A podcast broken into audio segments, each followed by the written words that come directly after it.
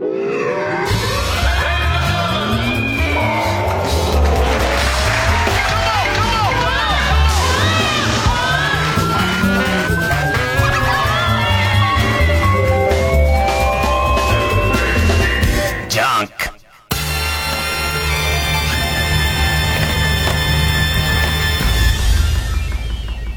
週気づいたこと。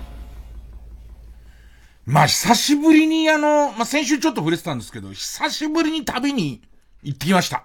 で、まあ、例のドラクエウォークの旅なんですけど、今週気づいたこととしては、どうして、何度も何度も、同じ過ちを繰り返すのかいや、ひどくなってる。まあ、あの、ドラクエウォークに、えー、っと、まあ、お土産っていうシステムがあって、で、47都道府県の、えー、1県に4箇所ずつスポットが決めたんですよ。で、そこに行って、まあ、ボタンを押すとお土産が手に入る。ね。で、だから、そもそも歩くのが楽しいドラクエウォークっていうゲームをやりつつ、旅行とか出張とかで、そういうこう各地に行った時に、なんかちょっとおまけで、え、そういう楽しみ方もありますよって何度も言ってるでしょ。ねあのスポットだけを目当てにして、景色も見ず、名物も食わず、ただただその、マス目を埋めてくのなんてのは、ドラクエウォークでもなけ、もってば旅でもないから。何度も言ってるよね、こっちは。なんでわかんなくなっちゃうのかな、おい。あれね、なんかね、前の晩に、そのチェックポイントとかを、え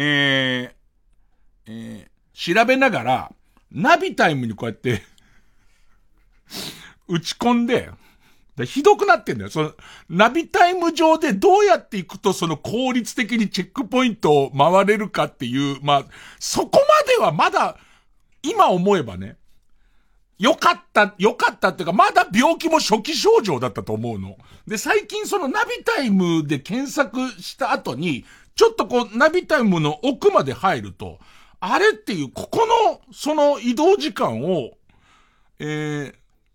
5分進める、5分こう、縮めることができれば、1本早い電車に乗れるから、この先のスケジュール変わってくるぞっていうのをやり始めたわけ。で、そこで、え、ここって徒歩ってなってるけど、早歩きだったら3分縮むよね、とか。で、さらにもうナビタイムだけの話じゃなくなってきて、自転車ナビタイムっていうのは、その道の坂の勾配が出てくるわけ。これ行きは、えー、3分かかるけど、帰り下り坂だから、結構ダッシュでなんとかなるよね、みたいなことをやり始めるわけ。そうするとこれ5分早いので乗れるから、そうするとあとここずれてくるよねってなった時に、ここのところはそのバスを利用とすると合わないけれども、えー、ここだけタクシー使えば、これちょっと待って、一本早いバス乗れんじゃん。で、ちょっとずつこうズレをこう修正していくわけ。で、さらには、えー、Google マップで拡大すると、この細い線農道だよね。ここ歩けるよねみたいな。ね、その、そういうことが始まるわけ。で、結果、後悔しか残ってないですよ。で、しかも今回もう一個アクシデントあったのは、まあ、鳥取行ったんです。鳥取に行ったんですけど、金曜日の、えー、っと、昼過ぎまで仕事して、金曜日の、えー、午後4時40分の便で鳥取行ったんです。でね、その鳥取、その日の鳥取から、まあ、チェックポイントをどう回れるかっていうのを始めて、始めたんですね。で、細かくこう、まあ、出して、ナビタイムで出して、で、時間削ってった後で、あの日覚えてる？えっと、木曜日の夜に、まあ、このやってる、その事前に調べてる時に、ドコモの携帯が全国的に障害が出て、ありとあらゆるところで、ナビとかソフトが、アプリが使えなくなったって出ちゃう。出た。もうビビっちゃってさ、俺、これ、離島とかで、ドコモに見放された、ドコモに見放されたらっていうか、俺はもう、俺の師匠ってみんな勘違いしてるけど、円楽じゃなくて、ナビタイムだから、今現在。俺の道を決めてる人はナビタイムだから、俺はもう師匠とナビタイムと違うこと言うなら、俺はナビタイムについていくよ。特に旅に関しては。ね。えで、あのー、先代の法事に来いなんてこと言ってたけど、それはナビタイムが行けって言わないなら、俺は今回は行かないっす。ね、で、これやばいと思って、紙に書き出して、今まで今通じて分かってることとか、あと、パソコンでできることでこうやって書き出していくと、書くことで整理整頓されていくから、またタイムが削られていくわけ。で、そしたら、あのー、最初、米子空港行くか鳥取空港行くか迷ったんだけど、鳥取空港スタートで、一番最初、そう、鳥取に、まあ、6時ぐらいに着いたら、最初にナビタイムが提示してきたやつはバスでこう行ってこう行ってだったんだけど、それを全部無視して、鳥取から鳥取砂丘行きます。で、鳥取砂丘で最初の、えー、チェックポイントをゲットします。そしたら、そこにタクシーは待たせておいて、そのまま鳥取の駅まで出ちゃうと、こっからスムースに次のチェックポイントに行けるみたいことが、どんどんブラッシュアップさ、書く、書くっていうのは本当にすごい。で、どんどんブラッシュアップされていくわけ。で、まあ、鳥取行ってそっから、倉吉ってとこ行って、またそのあたりで、チェックポイント取って、みたいな進む、まあ、綿密な計画表ができて、その時点ではね、その時点では、もう行ったその日に、夜の6時に着いてるのに、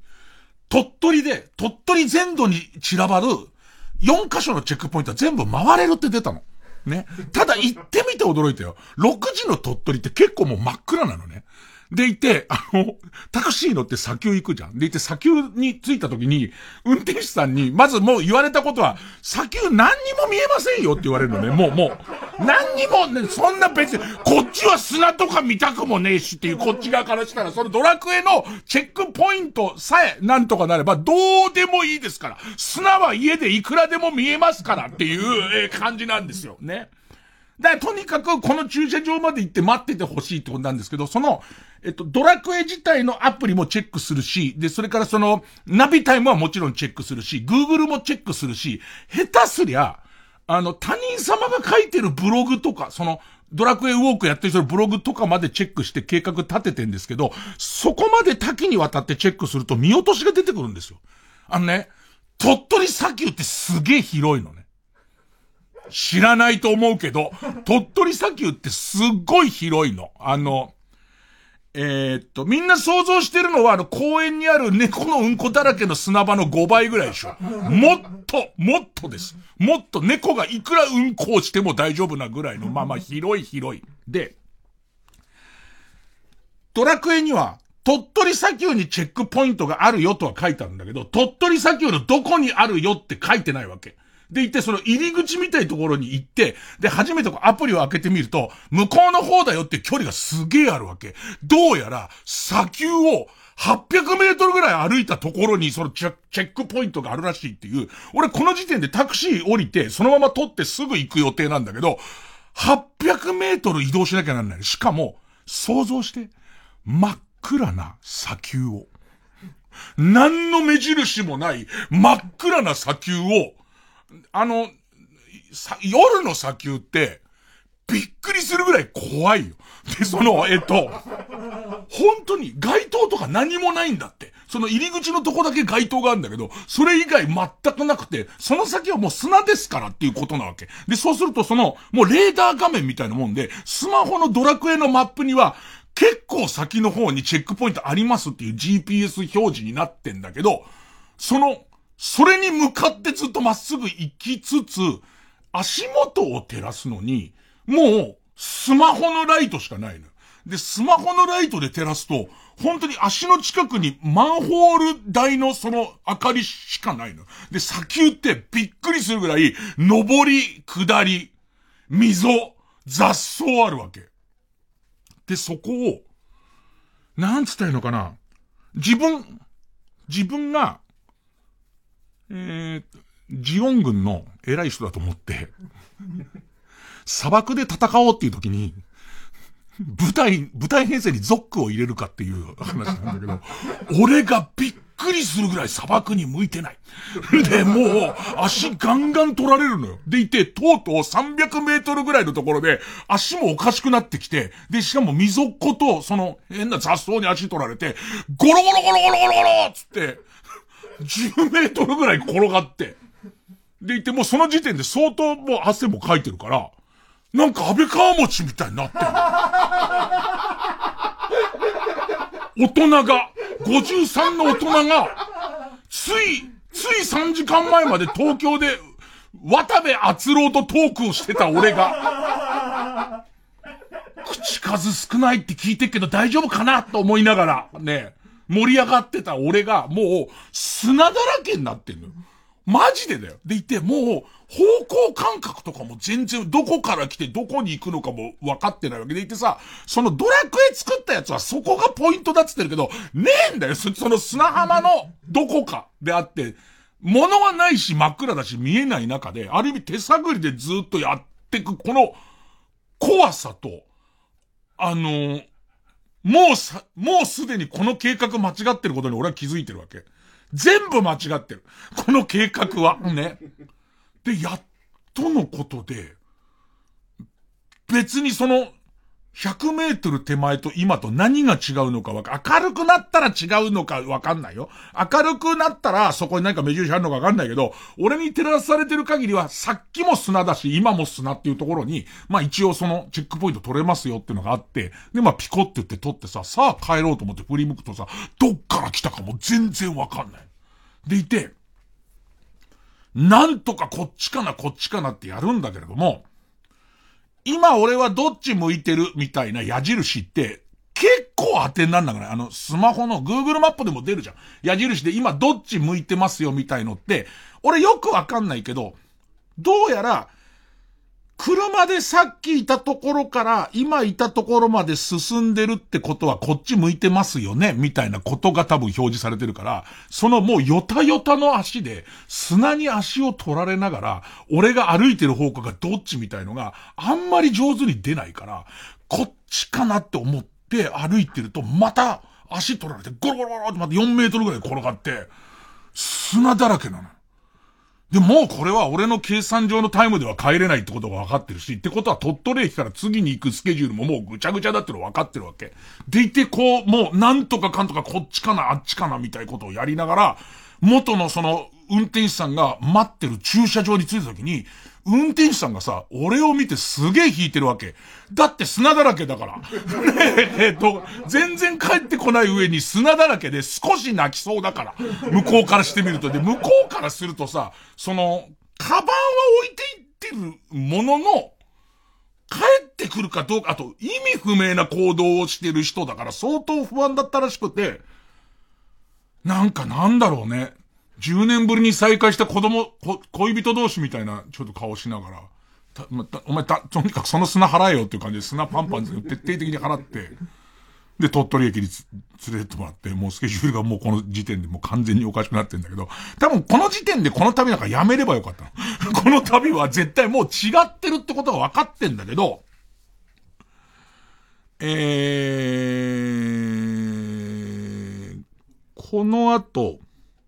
倉吉ってところに、まあ、電車で行くんだ。かなりの横移動なんだけど、鳥取の。で、倉吉に行くと、温泉があって、そこもチェックポイントで、で、で、温泉に行くまでが、倉吉の駅からバス移動なんだけど、えー、この、おバス移動はもう、間に合わないの。ね。えっと、転がってったから。ね、砂漠で転がっちゃってる時間のロスタイムでこのバス移動は間に合わないの。でいて、本来はバスでこの温泉を往復して、で、倉吉ってところに戻ってきたら、今度横電車で、ゆらってところに移動して、それで、青山豪昌ふるさと館っていう、なんかあそこがあのコナン書いてる人の、ふるさとで、なんかそのコナン関連のふるさと館っていうのがあって、で、ここも、ここは往復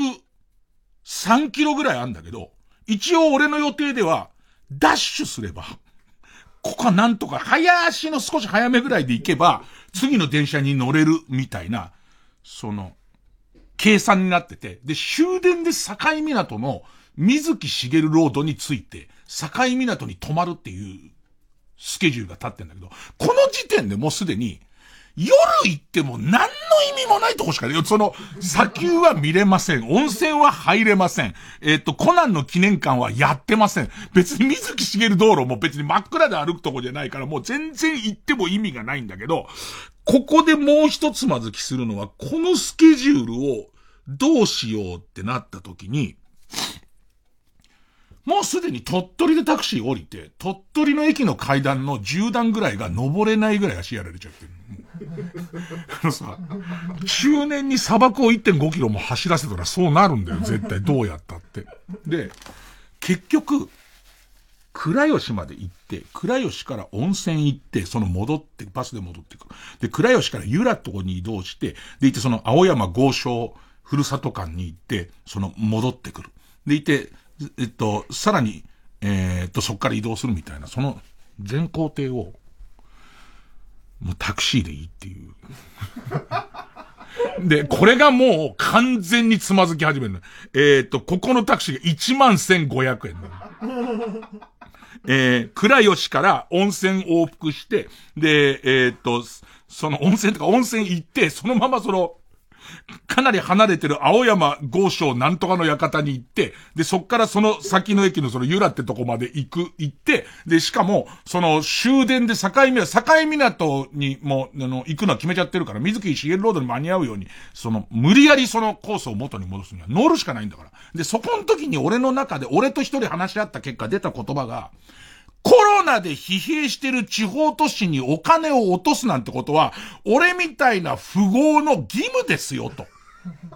ね？その贅沢をタレントが1万円もタクシー乗って贅沢してやがるみたいことを非難されるかな？いや違う、むしろ褒められるべきことなんですよっていうね？GoTo キャンペーンとか、あれの類を俺は一人でやって、その地方の、疲弊した地方の体力回復なんですよつって。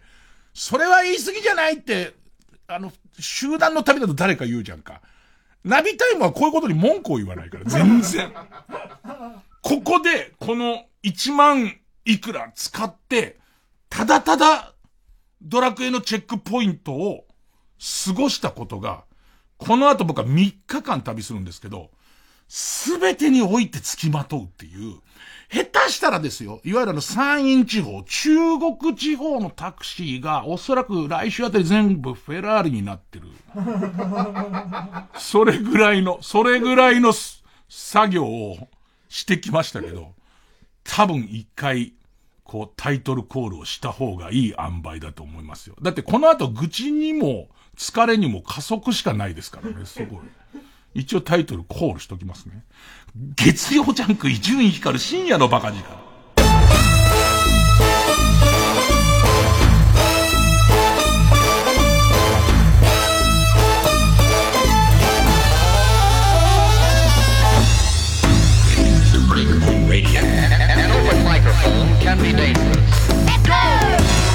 ドラクエタクシーじゃねえか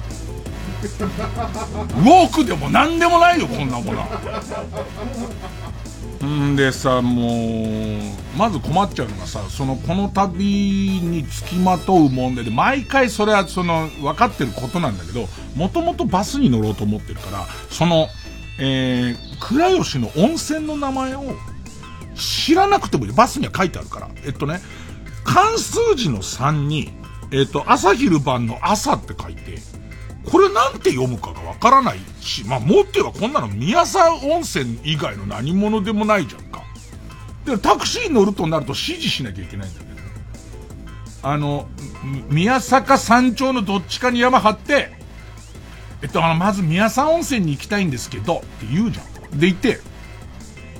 この先やろうとしている宮沢温泉のギリまで近づいたところで、ボタンさえ押せ押せればもう U ターンしてくれっていう俺の考え方は、タクシーでもうフルスピードで行ってくれ。急いで、その、俺が思う宮沢温泉に行ってくれっつって、でいて、その宮沢温泉に着かなくても、手前ぐらい、そのさっきの逆ですよ。砂丘の逆で、手前ぐらいでセンサーが反応しちゃえば、もうボ、ボタン押せばいいわけだから、もう僕が、運転手さんボタン押せましたって言ったら、もうギリだから、これタクシー使ってもギリだから、運転手さんはもうサイドブレーキを引いて、ケツを思いっきり滑らせて逆側に行って、行ってくれれば、もう完全に逆の方、キキキキキキキって逆行って、サイドブレーキ離すと同時に、ものすごい勢いでアクセル踏んで、後ろタイヤから黒い煙出て、ぐるぐるぐるぐるぐる、ビューッつって行ってくれれば、いい、いい感じですから、で、そのことを説明しなきゃならないから、すでに焦ってんだけど、まさかの、宮佐宮佐温泉？どこですか？みたいな。これ、三笹って読むらしいの。それぐらい良くない？それぐらい良くない？ね。あの、日暮里のすぐそばで、日暮れ座と言ってほしいんですけど、日暮里ですよねって言うよね。まあ、先週もこんな話俺してたよね。ネットニュースにするほどのことかと思ったけどね。で、その、舎人日暮里みたいな話。で、その、行って、で、運転手さんもまともな人だから、行ったらやっぱりちょっと手前でこう、着いたから、もう、ボタン押せて、三笹温泉のすぐ手前で押せて、あ、じゃあもう、あの、えー、青山豪商なんちゃらに向かってくださいってなってんだけど、足湯がありますよ、みたいなこと言う。この時間でも、あの、あそこの足湯はずっと入れますよ、みたいなことを言うんだけど、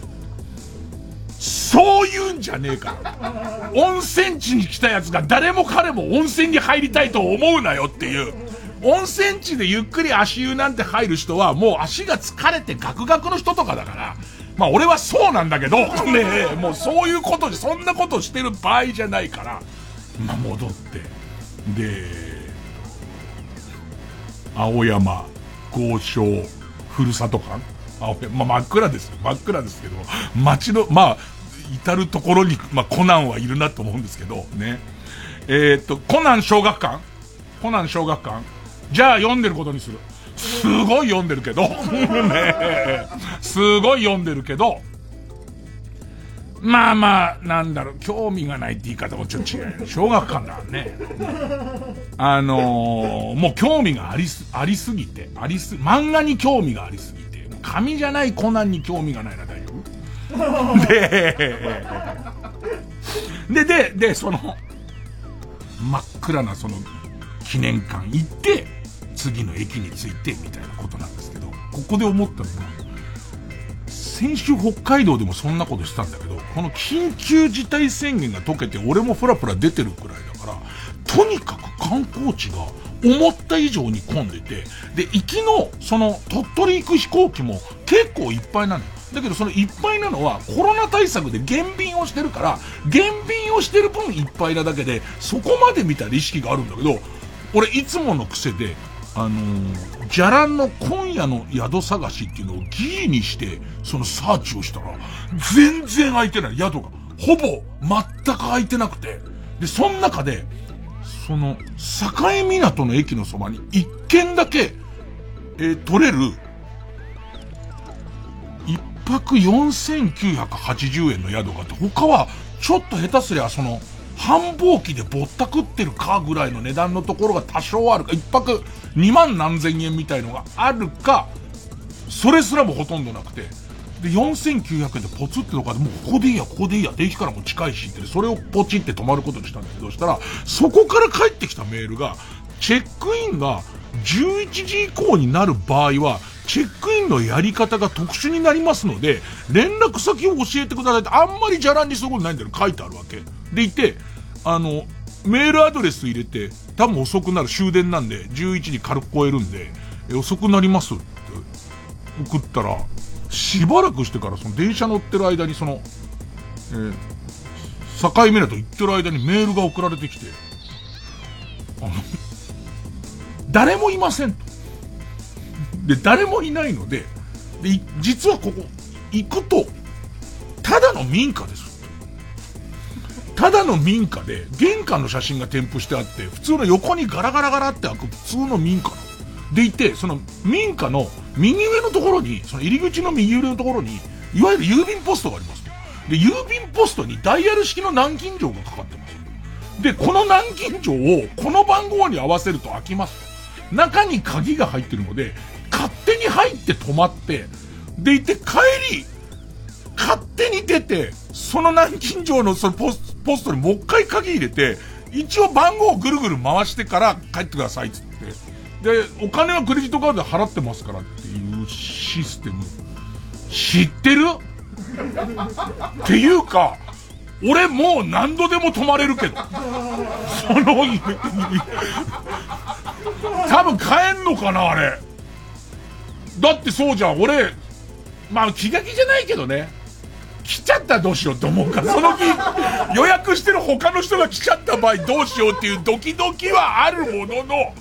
こんなシステムあるっていう。で、結果的にはそこ、多分みんなで行くとしたらすごいよ。普通の2階建てのきちんとした一軒家で、本当にちょっと大家族が住むようなところで、全部そのゴミとかも置いてってくれたらやりますからって言われてて、謎システムの旅館に泊まりながら、今放送で番号言ったらみんな止まっちゃうだろうな。放送であのダイヤル、ロックの番号言ったら、境港のそばのやつみんな止まっちゃうだろうな、あれ。さすがにやっちゃいけないぐらいのことわかる。曲、ナイアガラセット、グッドオータム。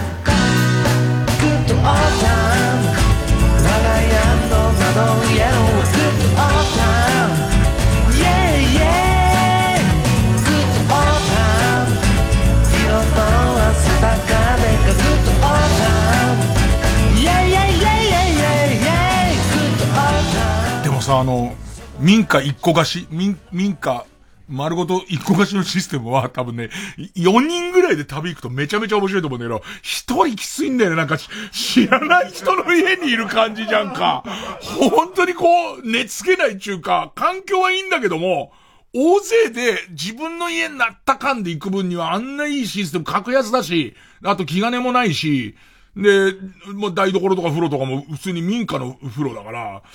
それでいいんだよ、やっぱ、本当落ち着かなかったなで、なんか、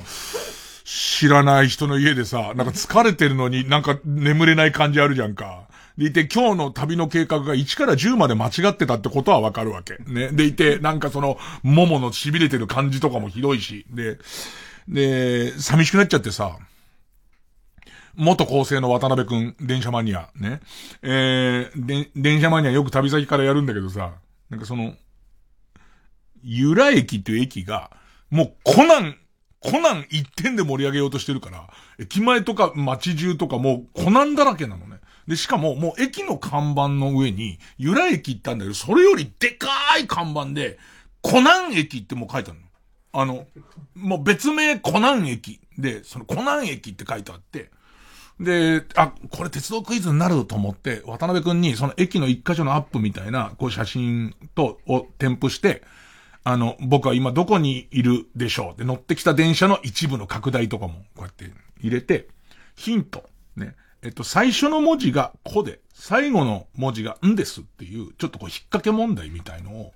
出したわけ。正式の名称は多分由良駅なんだけど、そのいわゆるキャンペーンとしてコナン駅って呼んでるみたいなことだから、我ながらいい引っ掛け問題できたと思って、LINE で渡辺くんに送ったら、渡辺くんから、こう、その、多分、渡辺くんですごい考えた結果、この電車は何々線を利用しているやつですから、おそらく何だっていうことは少なくともわかります。で言って、この駅舎の古さからするとこうでしょう。で言って、言ってたここから始まって、うんに当てはまるのはこれですみたいな、全然違う駅の名前書いてある。で、それに対して、残念でした、コナン駅ですって言ったら、それは正式名称ではないので、みたいな、延々と説教の LINE が送られてきて、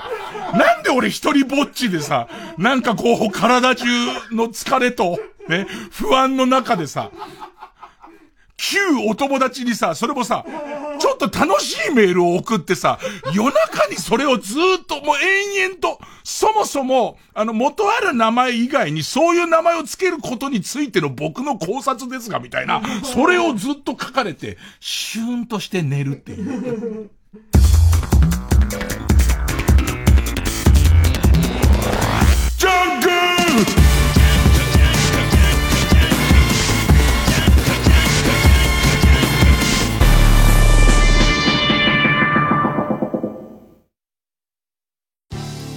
TBS ラジオジャンク。この時間は小学館中外製薬マルハニチロ伊藤園ホテルズ。他各社の提供でお送りします。わらわは佐藤小太郎と申す。以後お見知りおきを。訳あり4歳児と彼を支えるちょっとダメな大人たちの笑って泣けるハートフルコメディー。小太郎は一人暮らし。コミックス発売中。小学館。読むのである。お前はいつまで経っても成長しねえな。それでも劇団中外製薬の看板かよ。あうるせえよ、おっさん。な、なんだお前その口口の聞き方お前。すいません。あの、役が抜けなくて。は？気をつけろお前。気をつけるのはお前だよ、劇団の面汚しが。中身のねえ脳なし野郎が語ってんじゃねえあすいません。役が抜けなくて。そんな役ねえからな。佐藤健です。一仕事終わった。南の島でバカンスも。温泉でしっぽりも。テーマパークで大はしゃぎも。今すぐってわけにはいかないから。うん。ハロー。幸せ。ハーゲンダッツ。905FM954AM TBS ラジオ。深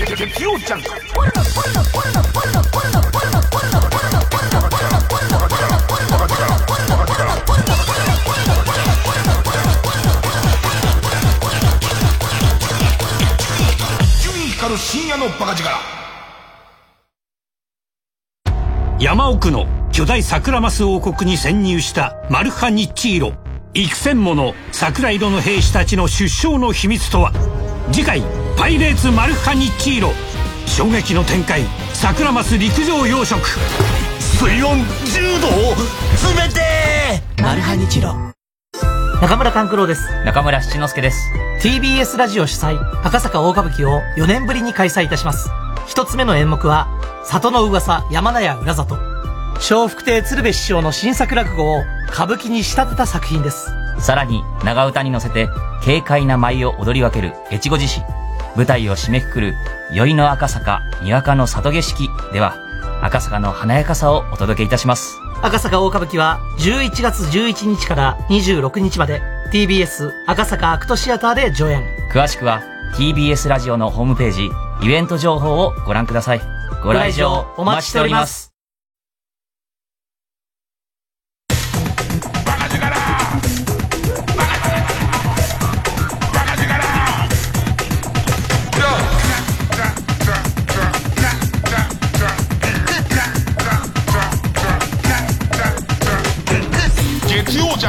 ジャンク一丁院光る深夜のバカ力もう先進めって話なんだけどさ。せっかく初めての経験したからもうちょっと話したいのがさ、その、えー一軒家丸貸しのさ、その、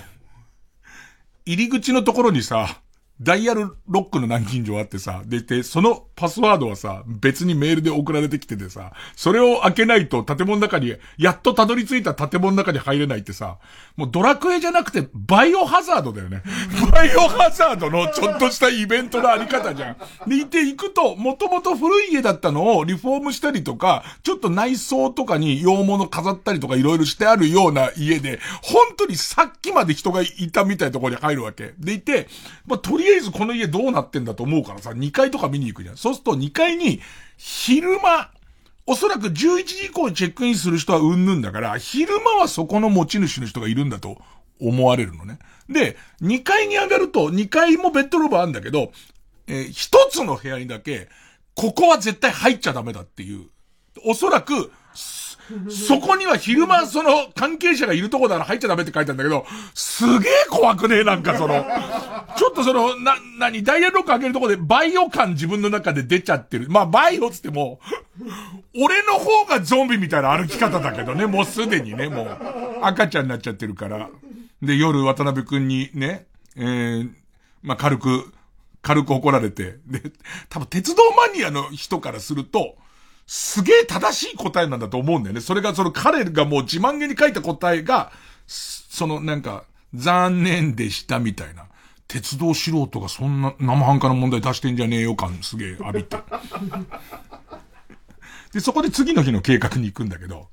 まあ、この、ドラクエウォークのお土産について詳しい人が、あと、今度鳥取から今度島根行くんですけど、島根にはどういうポイントがあるかっていうのを知ってる人はあそこ行ったんじゃねえかって思ってるかもしれませんけど、沖ノ島って、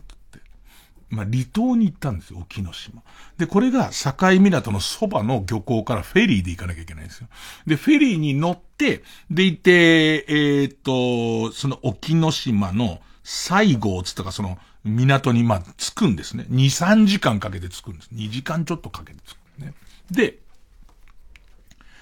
着くと島だから、やっぱり交通の便がすこぶる悪いんですよ。でも、ナビタイムはそこまで行けるので、コミュニティバスとかを駆使すると、島の中央で、これもさ、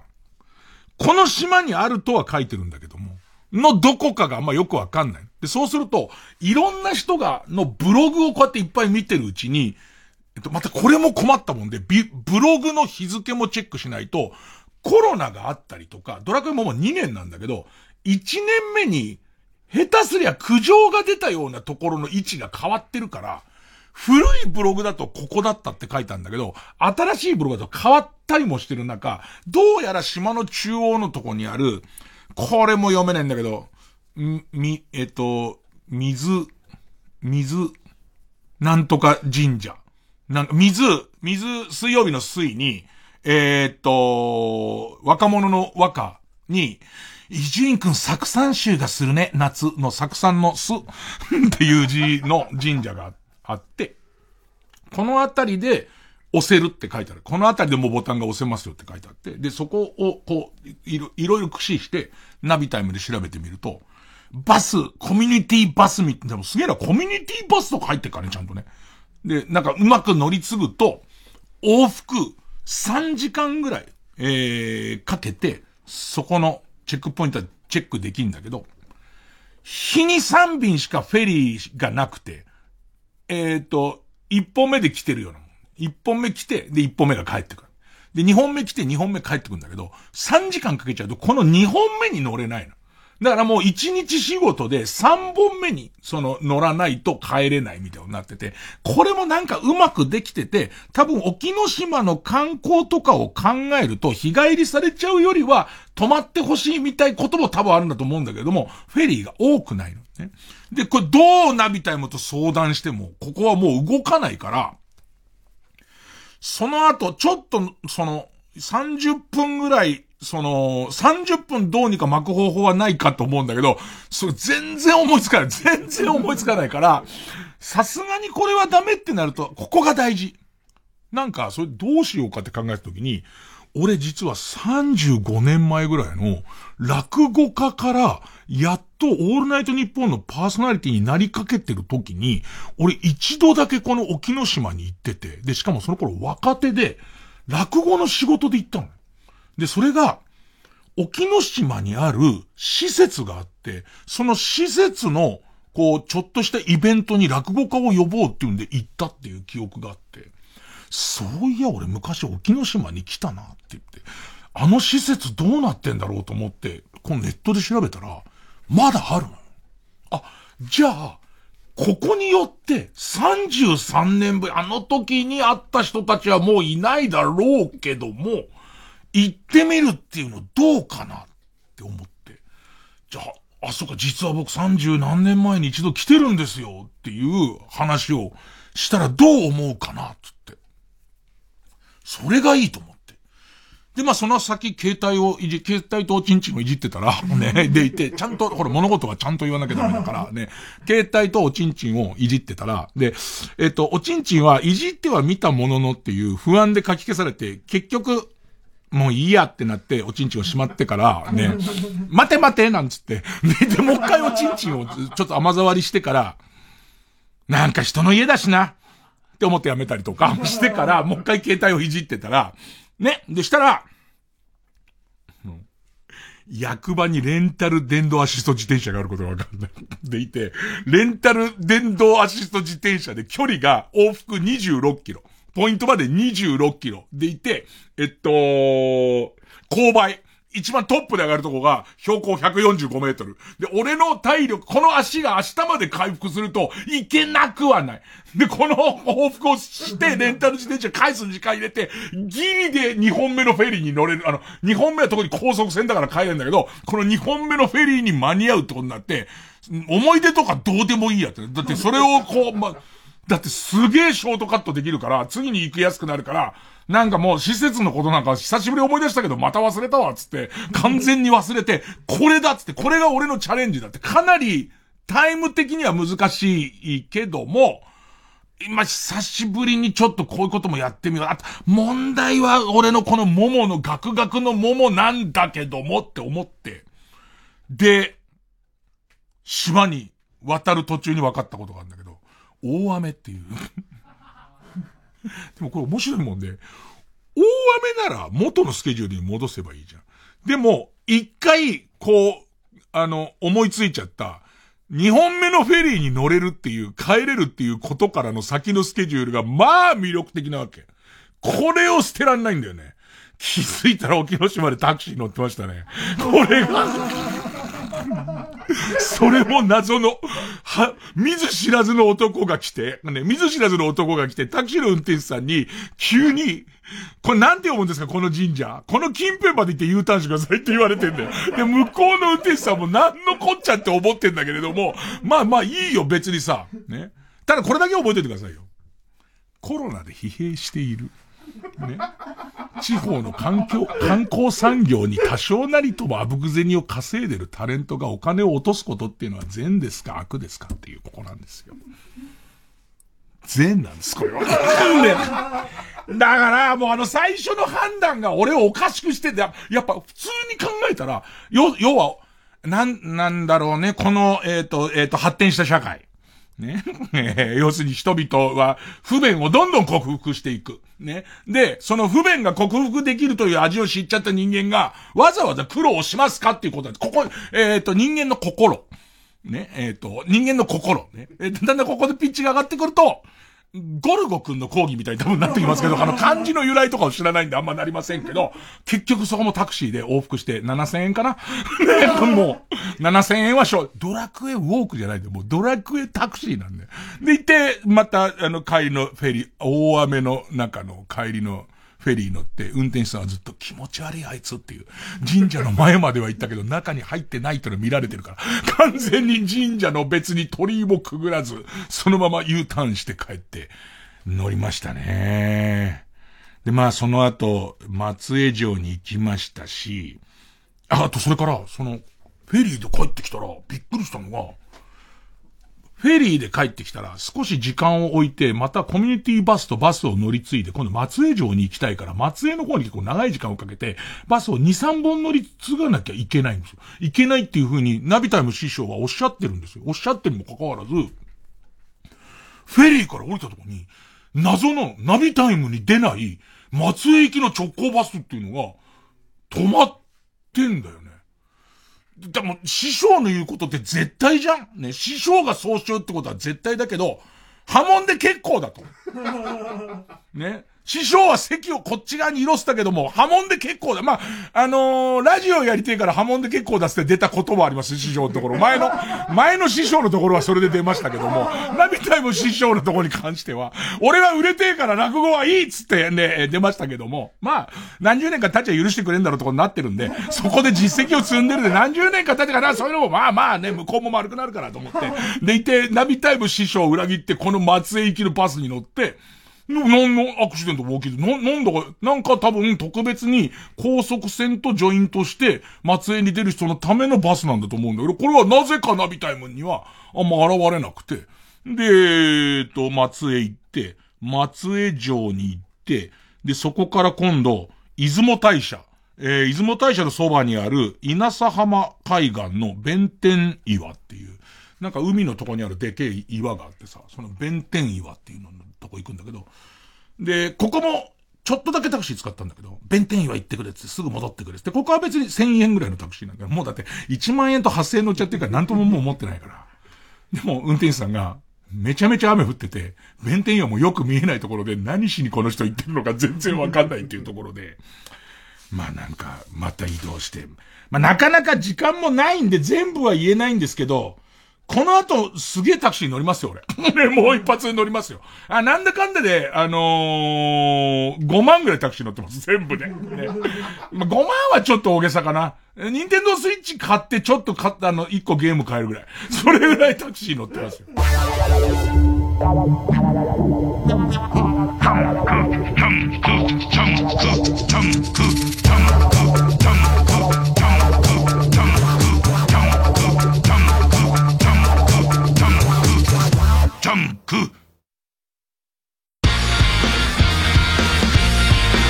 ここで桃色ドラシーのリンカネーションをお聴きください。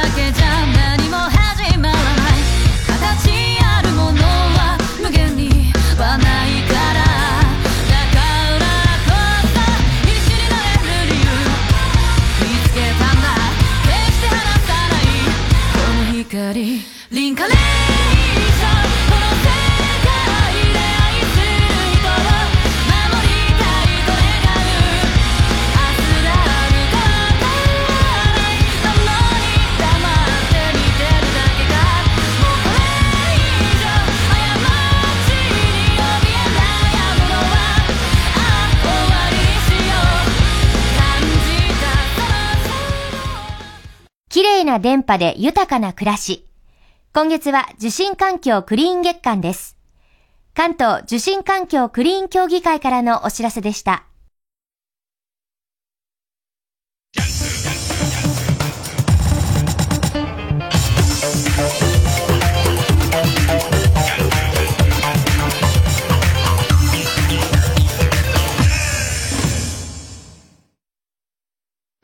松田君もしよかったら、私と温泉行かない？え、いきなり？よ、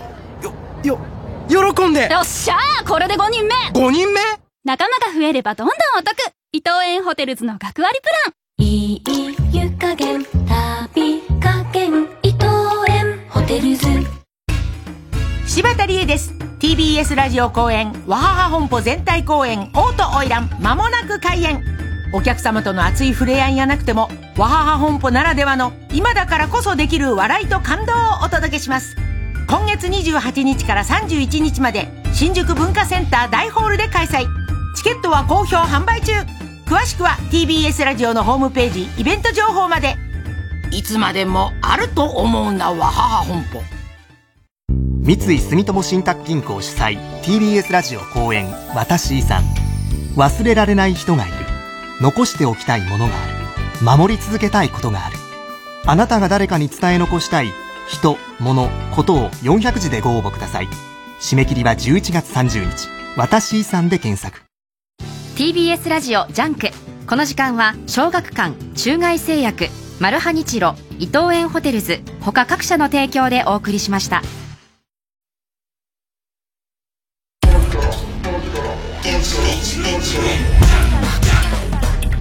月曜チャーク伊集院光る深夜のバカ力石見銀山。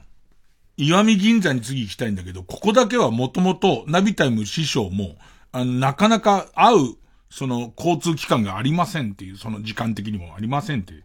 言われてて、で、一番近いところの駅を探すと、ニマっていう駅なんだけど、もうここからはタクシーに乗るしかないんだ。で、これも大変、これはもともと、ね、もともとタクシーに乗るしかなくて、で、これも紆余曲折したのは、漠然と岩見銀山に、えー、っと、チェックポイントありますって言われても、岩見銀山のどこよっていう。ね。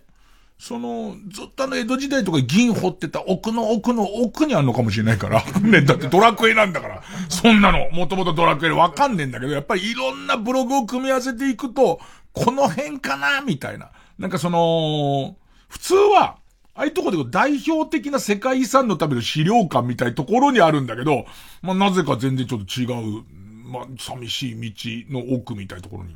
まあ表示されてて。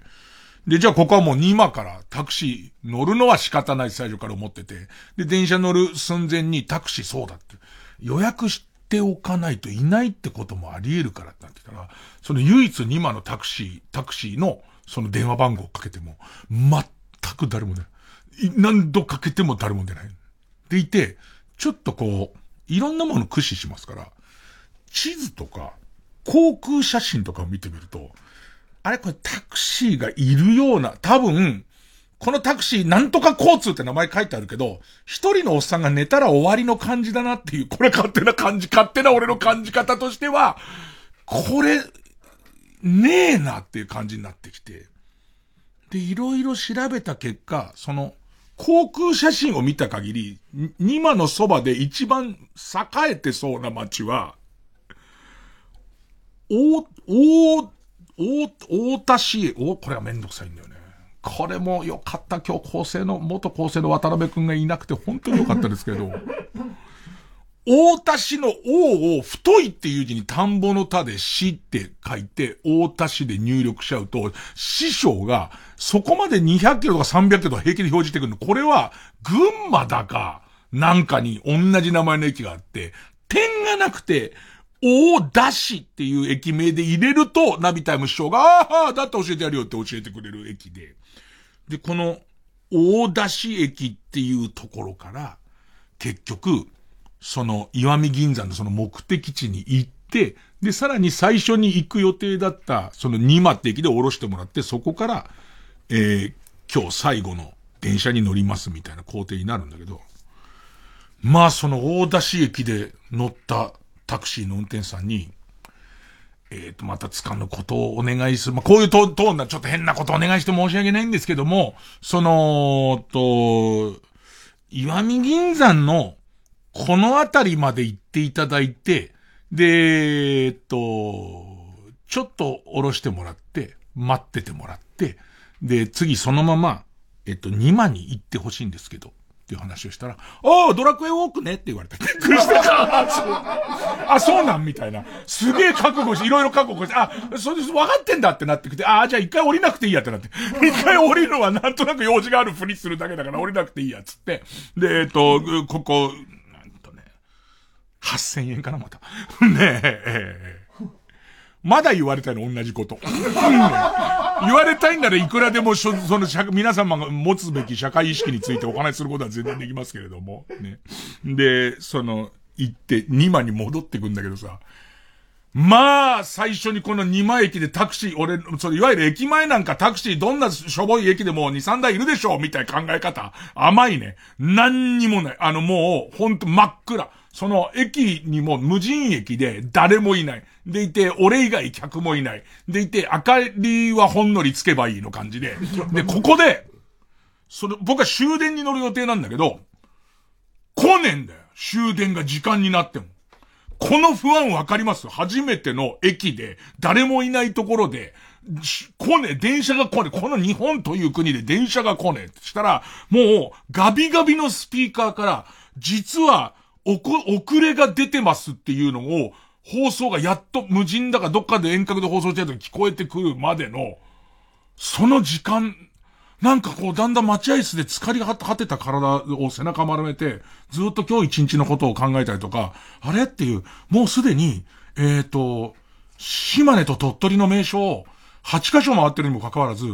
何の記憶もないっていう、その自分だから何の記憶もないってことに気づいて、あれってこう座ってると、俺、ちょうど、渡部篤郎さんが来るまで TBS の廊下のベンチで座ってこうやってずっと待ってて、早く入りすぎ待ってたから、ベンチに座ってると、俺あの時うたた寝して、見た夢なんじゃないのか、これはって感じしてきて、はって見たら、ジーンズの折り返しのとこにぎっちり砂が詰まってるの見て、夢じゃないって分かって。月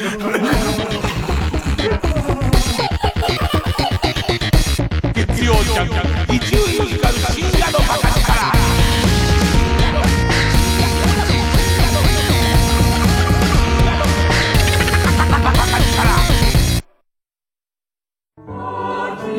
コーラスグループフォレスタが時代を超えて愛される名曲の数々を美しいハーモニーで歌い継ぐ。上質な時間をあなたの心に届けます。TBS ラジオ公演フォレスタコンサート in 調布は11月3日祝日の水曜日調布市グリーンホール大ホールで開催。詳しくはサンライズプロモーション東京0570-003337 0570-003337まで。12月以降のフォレスタコンサートも合わせてお問い合わせください。行こう献血。明日の予定がノーマーク？ノーマーク？なら。献血行けばいい。待ち時間がな。事前予約でスムーズに。これぞ令和のスマート献血。レッツリザベーション。予約して。行こう献血。日本赤十字社高橋真理子、ついにさよならコンサート開催決定 !TBS ラジオ主催、高橋真理子コンサート2022アワーデイズラストデート東京公演は来年1月30日日曜日と2月5日土曜日、6日日曜日の3日間。東京国際フォーラムホール A で開催。チケットは各プレイガイドで先行受付中詳しくはホワイトページのウェブサイトをご覧ください。高橋真理子集大成のステージを皆様にお届けします。ぜひご期待ください。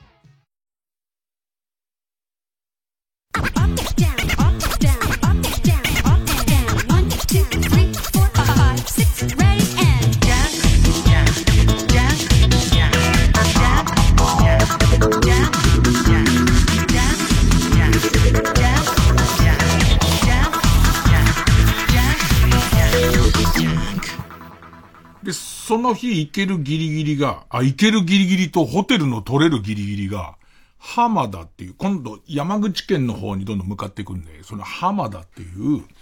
まあ、そうね、ところまで、浜田はもう山口県に入ってるのか、島根の端っこか、俺その辺よくわかんないけど、えー、そこに行って、また、えっ、ー、と、じゃらんでホテル取る、まあもちろん一番安いとこ優先で、それでも、ほとんどいっぱいなのよ。その浜田の先の益田って駅にもまあまあホテルはあるんだけど、その益田のホテルはもう一軒もないぐらいで、空いてるとこが。で、浜田も、まあ、ちょっとぼったくり価格のところと、で、一個だけ極端に安いホテルがあって、そこを泊まったら、えっ、ー、と、あの、ペイペイ使います。ね。ペイペイペイ使いますが、ちょっと使い方がわからないっておじいさんが、その、ペイペイは使えるんですよっていうね、使えるんですけども、使えるようにはなってるはずなんですけども、ちょっとわからないっておじいさんが フロフロントにいる感じのっていう。じゃあ俺がわかん、あの、4980円かな ?4980 円払うから、おじさんはちょっとお高めの声でペイペイって言ってくださいっつって、寝て、えっと、これでペイペイ払いっていうのはこういうことですから、なんつって、寝ておじさんに頼んで、で、行って、その浜田泊まるわけ。で、次の日からの工程だと始発で出なきゃいけないから、明日のもう朝の5時ぐらいに出なきゃいけないんですけど、っていう話したら、それは嫌だなって言われて、それは嫌だなって。そうで、それは嫌だなじゃあ、こうしましょうなんつって。えっと、ここのところに、ね、それも、ここのところ、な、その、な、な、なんつうの、えっと、ボールペンを書きやすくするようにある、メモを書くときに、下が硬い机だとボールペンが書けないから、書きやすくするための、ちょっと柔らかいゴムのマットみたいなのわかります？これの下に、鍵を入れといてください、つって。ね、その、鍵を入れといてくれれば、ね、っていう、あのあの、自分は6時ぐらいに来た時にそれ取りますから、つって。で、えっと、あの、その代わりカップラーメンを一個くれるって言うんだけど、それはいいっつって。で、えっと、それはいいからっていうシステムのホテルに泊まって。で、まあ、コーナーも始まったばっかりあるからやりたいからっていうのもあってなんだけど、なんだろうね、今までのバカ話とかが一番きついよね。一番きついんだけど、3日目の工程は、ナビタイム師匠に出発を浜田駅に設定して、この後行かなきゃならない、消化村塾、それからあと、えー、っと、角島大橋か角島大橋、で、その後、唐戸市場、で、さらには、金体橋っていう、この4箇所が、えっ、と、山口県の全部の山口県のエッジに沿って上の方からぐるーって回るコースになるんだけど、この、えー、消化村塾、えー、角島大橋、唐戸市場、金体橋、で、その後、福岡空港って入れて、始発発で検索すると、全部綺麗に出てきて、その通り行くとちゃんと行くっていう。奴隷だよ、もう。もう、完全に。だからさ、もうさ、何なんだ？だからそれも、その、ね、いや、みんな、お、そんなことは聞いてるが思ってるよと思うかもしれない。何なの？これ旅、何なの？あの、俺のやってることは。もし明日ドラクエウォークでチートのプログラムが出てきて、全部のチェックポイントを押せますってなったとするじゃん。ね、全部のチェックポイントを、このチートのプログラムを入れると一気に全部クリアされますってなれば、それでいいんじゃねえの？もう俺のやってることみたいな感じなんだけど、それでも、ちょっとびっくりしたのは、えっとさ、牛肉大セール。ね。今日牛肉の特売デーですよっていう日あるじゃないですか。本当にこれ牛肉なの？うん、そうも、思え、うん、うんっていう、あんじゃん。で、よく近所のスーパーとかでもあるじゃんか。ね、ね。じゃあ、本当の牛肉ですって、じゃあ紙に書いて反抗してよ。そら、そらダメですよね。そら、の感じの、あの、いわゆる、牛肉特売での特っていう字、特化の特っていう字と、その後に牛って書いて、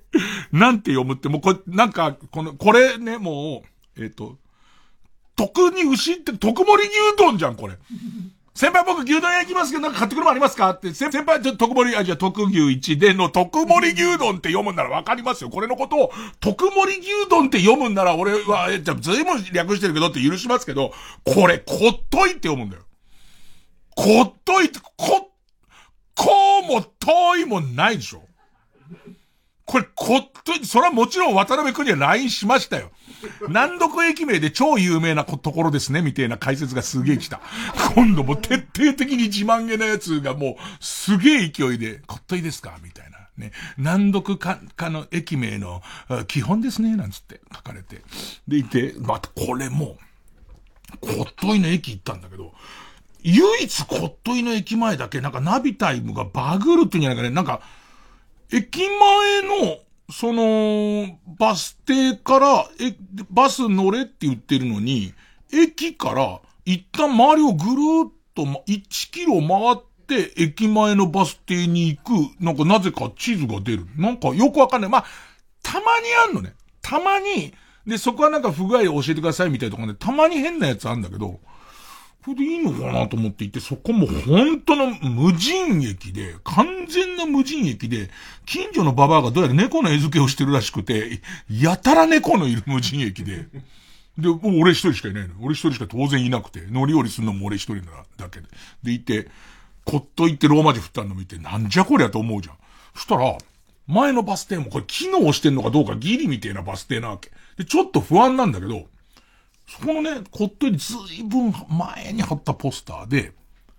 り、えっ、ー、と、代行バスの運行状況について、つって、で、ガビガビなんだけど、えっ、ー、と、バス停の場所が変わりました。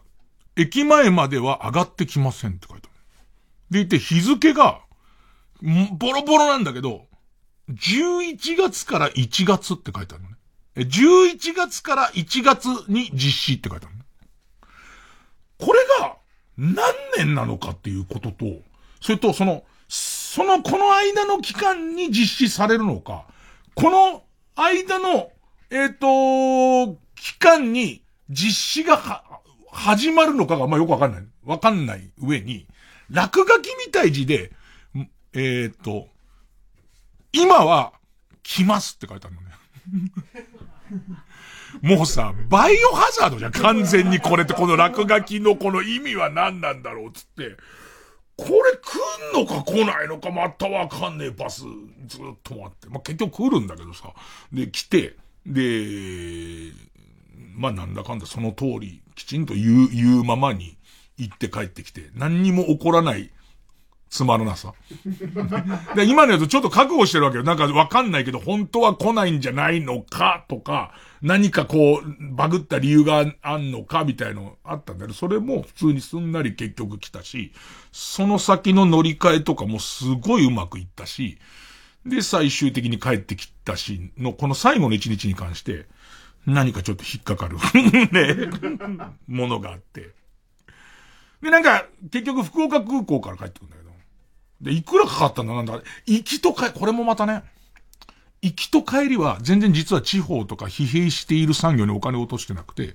マイレージがずっと溜まってる。要するに俺、クレジットカードを、アナジャルしか持ってないから、アナジャルのクレジットカードのマイルがすげえ溜まってるんだけど、旅行に行けないから全く使ってないじゃん。全く使ってないうちに、いくつかのマイルの有効金が切れますってあるから、結局そこはマイルで行ったり来たりしてるから、だから、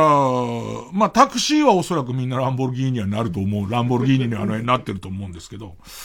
あと一個だけ特筆すべきことと言ったら、山口で聞いてる人怒っちゃうのかな。なんか美味しいもん食べたいじゃん。美味しいもん食べたいんだけど、なんか食べる時間がないわけなんか美味しいものを食べる時間がなくて、全然全パスで来てんだけど、ちょうどその唐戸市場っていうところで、時間が少しだけできたのね。ナビタイム師匠も、なんかもう食べてった方がいいんじゃねえか、お前。この旅の間何にも食べてねえぞって、お前食ってるもん基本パンだな、なんつって。でいて言ってるから、フグ食べたいと思ったんだけど、なんかその、山口で多分有名だ、新聞がいっぱい貼ってあったから、山口ですごい有名な人がいるみたいで、その人の作ってる意欲的なフグを食べるお店で、目指してるのはワンコインフグだっていうお店なの。で、よく言うのってさ、関西の人もそうだし、特に、あの、福岡とか山口の人に言わせるとさ、フグじゃなくて服だよぐらいから始まり、あの、東京のバカ高いフグは、服はちょっとおかしいよと、もっと手軽に食えるもんだよって言うんだけど、えっと、フグ刺しとかが、1000円とかね。ま、まあ、ワンコインはギリいかないけど、1000円とかで、フグの唐揚げ、トラフグの唐揚げ、800円とかね。でいて、多分唐揚げの、まあ、大体想像するあの唐揚げの大きさあるじゃん。あれのやつが6本ぐらい入ってて、800円なの。なんかね、で、正直思うんだけど、俺そもそもフグってどうなのってか、うまいかどうかもよくわかってないんだよね。俺なんか酸っぱいもんがそんな好きじゃないから、あんな淡白なもん、ポン酢ともみじおろしつけたら、ポン酢ともみじおろしの味じゃんかっていう感じなんだよね。なんか多分、ポン酢ともみじおろしと朝月さえ揃っちゃえば、ちょっと言ったさん、その、その、刺身何？魚です。いや、だからさ、何なの？魚ですよ。それ以上は、それ以上聞くならうちは売れません。ぐらいなものと味は一緒だと思ってた。俺の中では別に。淡白すぎて、淡白すぎて、フグだからうまいと思ったこと一度もないのよ。でいて、そこにさらにただ、人からおごってもらうときに、ここ高えんだろうなと思って食ってるから、なんかうまいを修正してってたんだけど、800円で食べられるじゃん。800円で食べたフグの唐揚げの味は、基本的にアジフライと同じ味です。これでまずいって言うのかよってんなら、アジフライバカにすんじゃねえぞって話なんですよね。いや、アジフライもうまいじゃん。いや、俺の中でまずい食うものがないから、アジフライもうまい、揚げたてのアジフライうまいのと同じように、揚げたてのフグの、あの、唐揚げもうまいんだ。でいて、うまい上に、800円ってなっちゃうと、その、椎茸と松茸、うまいかうまくないか、どっちってなった時に、同じ値段ペースだと、結構椎茸いい勝負するっていうか、椎茸勝つじゃん。あれと一緒で、800円ペースで食べた時に、フグそんなに別に大勝利じゃねえなっていうの。で、えっと、名物で食べたものは以上です。ねで、あと、記憶に残ってる場所。これと言ってないです。ねえ、これと言って、俺が一番この旅で衝撃を受けたのは、一つは、えっと、こっといって読むんだ。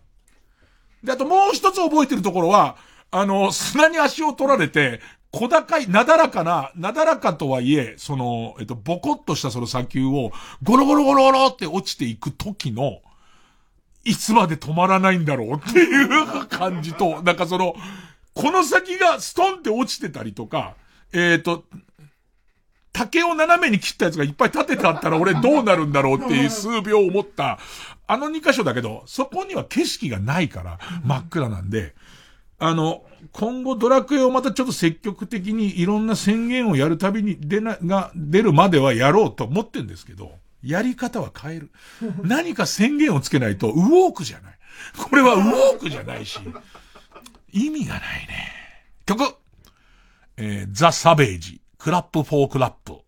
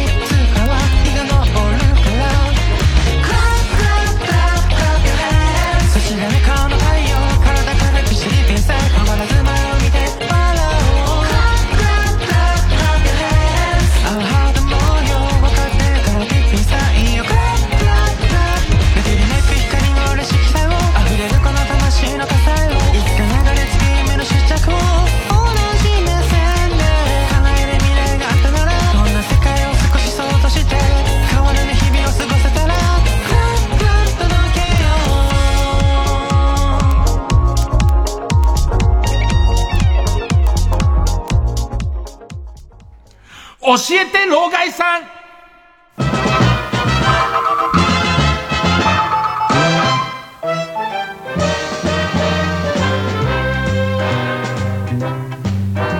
俺さ、やっぱフグって、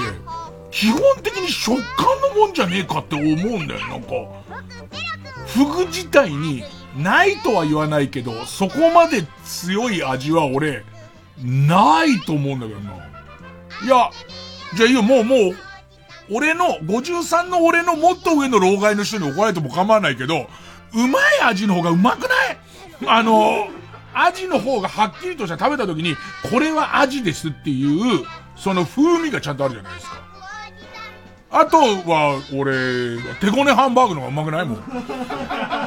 フグと手ごねハンバーグが両方出る店だったら、絶対そこはハンバーグもうまくねえよ。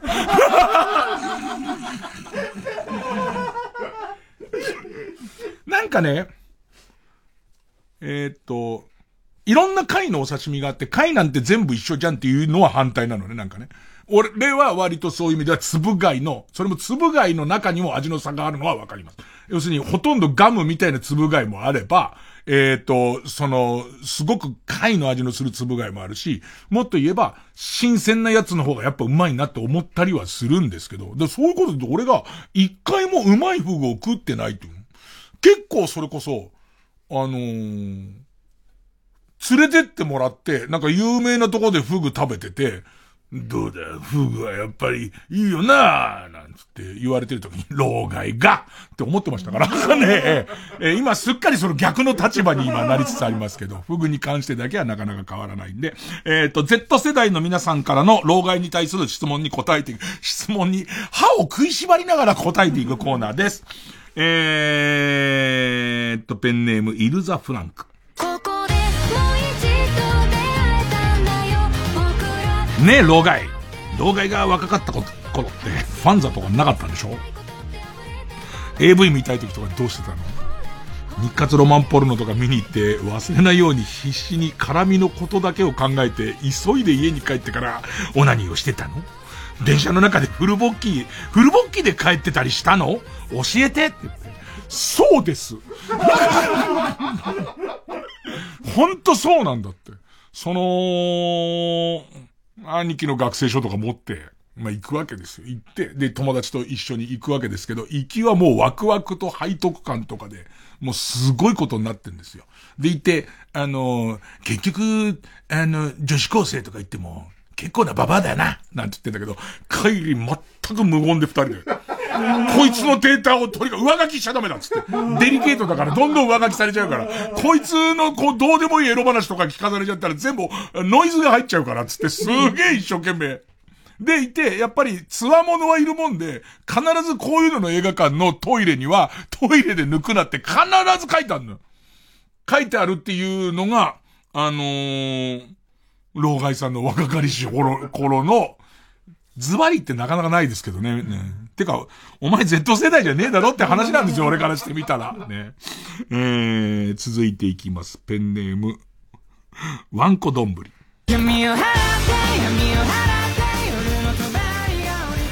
ねえ、老害。老害が若い頃って、ウォシュレットなかったんでしょ？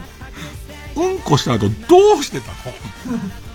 ベンチの中で鉄砲を買って、アナルにビュービュー水をかけさせて。その通りだよ。その通りじゃねえよ。そういう雑なこと言うんじゃないよ。でも、ウォシュレットは、急に小学校5年生ぐらいの時に世の中にウォシュレットっていうものが出てきて、それを、ちょっとポジショニング難しいんだけど、戸川淳さんっていう、後にかなりぶっ飛んだアーティストだってことは分かってくんだけど、その時はまだ事務所もちょっとアイドルっぽく売りたかった、戸川淳ちゃんっていう女の子が、お尻だって洗ってもらいたいっていう CM を始めて、その、ウォシュレットの CM の歌とかすげえ覚えてるよ。おトイレした後、綺麗にお尻を洗ってさ、ひゃー気持ちいいなーっていう CM だったよ。でも、近所にウォシュレットなんかついてる家なんか一切なくて、で、やっぱりなんか、みんな当たり前にウォシュレットある時代を暮らしてるじゃんか。暮らして。東京にもクラスに一人ぐらいは、ボットの家あったから。で、うちはクラスでたった一人洋式っていう、すげえハイカラな家だったから。でもウォシュレットはないから、未だにちょっとウォシュレット俺怖い、怖いは嘘。気持ちよすぎて、なんかそのウォシュレットを使うっていうことに全然、慣れない。で、あとはそうだね、ウォシュレット前の時代で俺が聞いた話、俺の多分一個上ぐらいは、えーっと、木と木の間に荒縄をピーンって貼って、そこにまたがって、お尻の割れ目を、なんだろう、ケーブルカーのおもちゃみたいにグーイーンって上と下に、前と後ろに動かして、えーっと、うんこを拭いてたっつって。一個上だけどね、それはね。えー、ペンネームソフィーと双子の姉妹。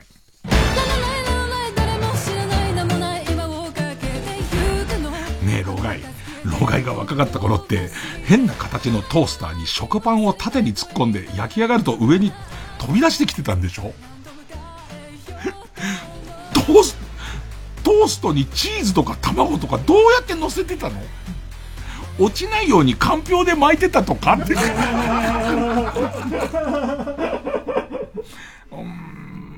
俺の時はもうトースターはいわゆる前に開けるやつになってたけど、映画とかに出てくるトースターはなぜ特にアメリカのトースターは上にこう二つこう縦にあって、ビョーンって飛ぶやつ、何あれ？な飛ぶのは嘘だよね。飛ぶのは漫画では、だから、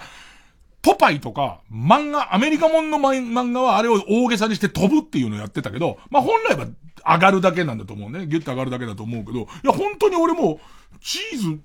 チーズとかどうすんだよって。あ、でもこれもちょっと俺、記憶が捏造されてるな。チーズも、小学校1年生ぐらいの時に、スライスチーズっていうのが発売されて、度肝抜かれたんだから。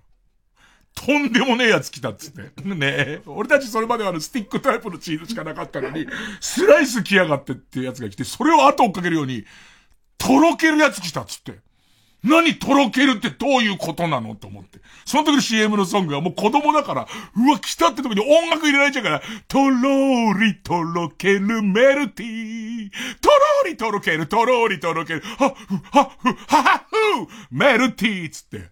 それをもう歌えるようになってから、3ヶ月ぐらい後に初めて食べるから。ねもう、まず歌だからね。えー、楽しそうだね、なんか老害さんは。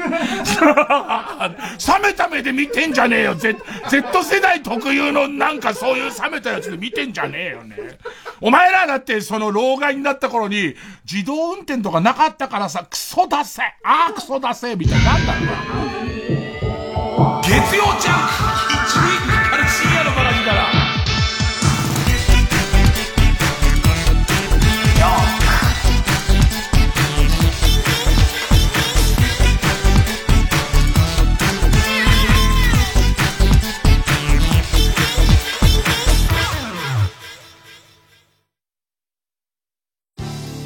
TBS ラジオジャンク。この時間は小学館中外製薬マルハニチロ伊藤園ホテルズ。他各社の提供でお送りします。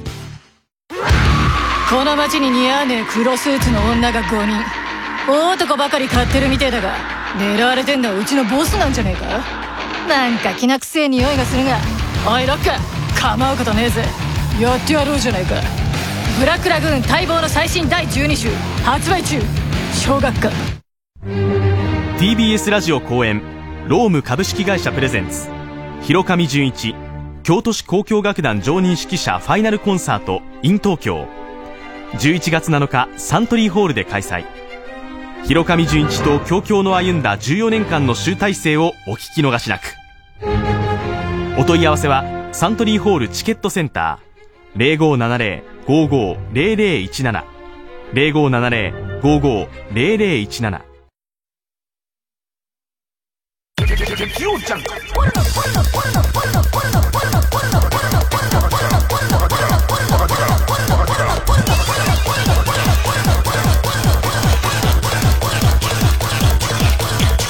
伊集院光る深夜のバカ力新勝ち抜きカルタ合戦会あいつの頭なんかあのさ上にポンって上がるぴょんって上がるトースターあるじゃんなんかおしゃれ家電であったりとかするじゃん。なんかそのさ俺自体がもう懐かしいって思い出がないものだからそれを俺より若いやつがなんかこう懐かしい感で買ってる感じって変な感じじゃない？なんか。白川郷に女子高生が行って懐かしいっていう、いやいや、お前、かやぶき一度も通ってねえだろ、みたいな、その感じで、だから、だからあの、縦なことに何かメリットってあんのなんかあれだからこその、ね、なんなんかわかんないけど、旨味プラズマみたいなやつが、ね、うさんくさ。旨味プラズマみたいなものと小麦粉のそのグルテンイオンみたいなものが、こう上手にブレンドするのは縦の位置関係にある時だから、当然美容にもいいんですよ、なんていうのがあんのかわかんないけど、なんかちょっとさ、わざわざ退化させますみたいな感じはするけどね。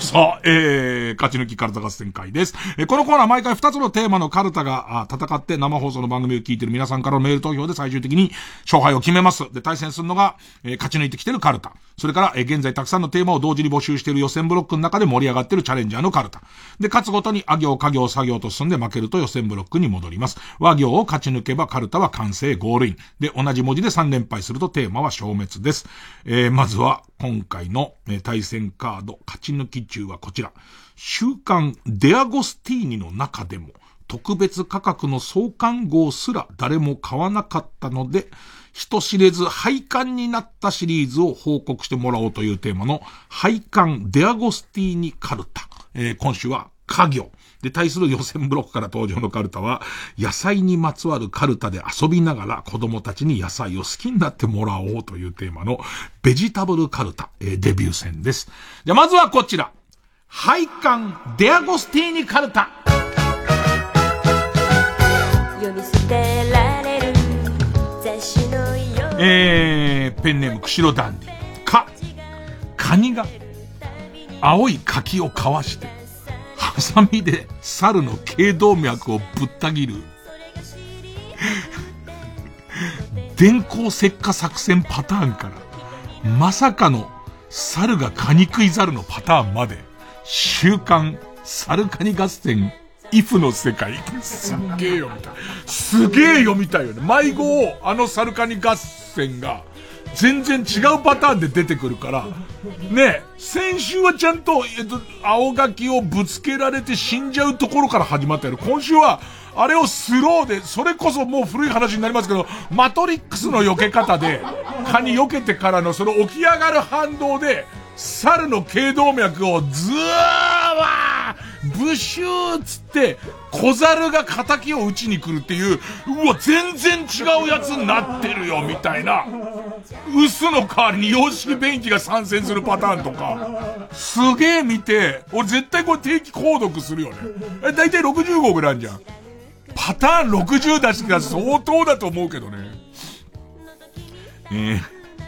ペンネーム、私はアジアのパピオ。か、過去に全国に配置されたペッパーくんからの目線で録画された映像を集めた週刊ペッパーくんの気持ち創刊号は、リース契約が切れ回収されたペッパーくんを格納する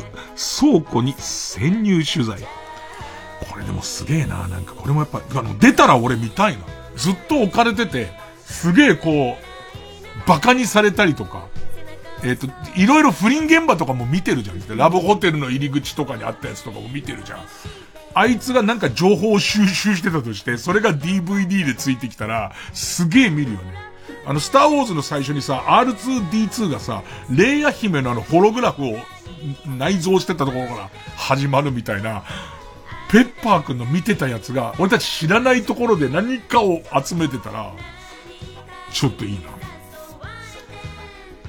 ペンネーム、ヒメルテア。か、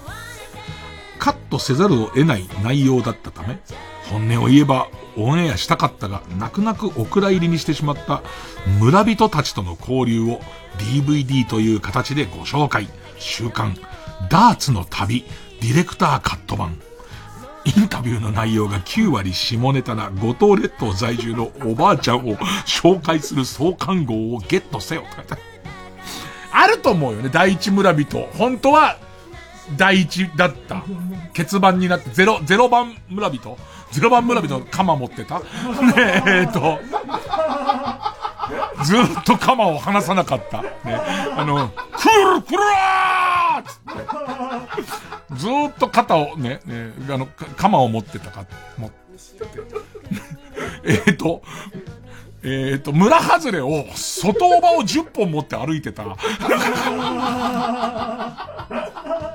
おじいさんどこ行くんですか？イオンって言って。あのおじいさんとかを全部、全部網羅してんのあったら見たいよね。でいて、その AD が最初声かけたんだけど、ディレクターが、相手すんなっつって。うん。えー、ペンネーム、たまずか。数々の伝説を聞け。週刊、風俗を出禁になった男たち。創刊号は実録、お手製の100ボルト電極棒を俺のアナルに入れろ。俺のアナルに入れろとせがんで、女王様が逃げ出した自称、米村伝次郎の一番弟子のド M おじさん。3号目で配管覚悟っていう。私なんか面白がってさ、出禁とかいろいろ言ってるけどさ、実際にそういう人に会ったことがないからさ、ちょっと知りたいよね。本当にリアルにどういう人が出禁になるのみたいな。うーん。ペンネーム山伏の息子か。ガラケー時代にベッキーが携帯につけていたストラップを全部集めよう。今時ストラップついてんだ、迷子。創刊号はチャイルドプレイのチャッキーのやつ。ああ、自虐的になんかつけてた気すんな。ねパーツ組み立て物で。ペンネームおザニーさんか。春日が壊したあの椅子を元に戻そう。週刊オードリーがヒルナンデスでぶっ壊したイケアの椅子を作ろう。迷子バラバラになったパーツがついてくる。創刊号は、折れた椅子の足とボンドっていう。だから、もともと組み立て家具の状態のやつがついてんじゃないの壊したやつがついてるから、真ん中からもっきり折れてたりとか、あのパーツを作るとこが醍醐味だからね。うん、えー、ペンネーム鍋定食か。髪がパンチパーマ。入れ墨が入ってる。など、懐かしきビデオテープの記憶が蘇る。週刊、昭和のアダルト、アダルトビデオの童貞学生役男優大集合。創刊号は行為が始まった途端ガンガン腰をグラインドしてくる童貞役特集。ねえ、いいんですよ。昭和の学生服を着てるいいおじさんね、いかついおじさんが出てくるっていう。なんか次々と先生にエッチをさせてもらう3人組の学生でみんな坊主狩りにされてんだけど、その3人目の一番おちんちんでかいやつが出てきた時に残りの2人が真打ち登場だねって言ったらね、そんな学生いねえよっていう。俺より上だろ、それを言うのは、と。えー、ペンネム、軍手のイボ対ロシア女か。間接的でもご利益あるかも。週刊、パワースポットで、パワーを感じて、うっとりしている、安藤夏風の人創刊号には、薬すぎと勘違いして、かなり手前の別のただのでかい木の前で、大地の生命が、私を今応援してくれています。と言っている安藤夏風の人のフィギュア付き。えー、ペンネーム、ソフィーと双子の姉妹。き、君も一緒に作って直そう。週刊徳永秀明のラジオ。創刊号は水に一度濡れたコンデンサーっていう。だ作った時からまず壊れかけのものを作らせられ、作られたら粗悪なハンダとかがついてますけど、最終号近づいてくるとちゃんとしたハンダとかに変わりますから、そうすると一旦あのハンダを剥がして壊れかけを直すっていう醍醐味ですからね。えー、ペンネーム猫田虎吉、き、筋肉マンの世界には惜しくも入れなかった超人たちが令和の今大集合。週刊、僕の考えた超人大図鑑。ターゲット層はあの頃少年だったおじさんたち。迷子、没超人の金消しも付属。初回特集は、カッターマンに見え隠れする子供からのサイン。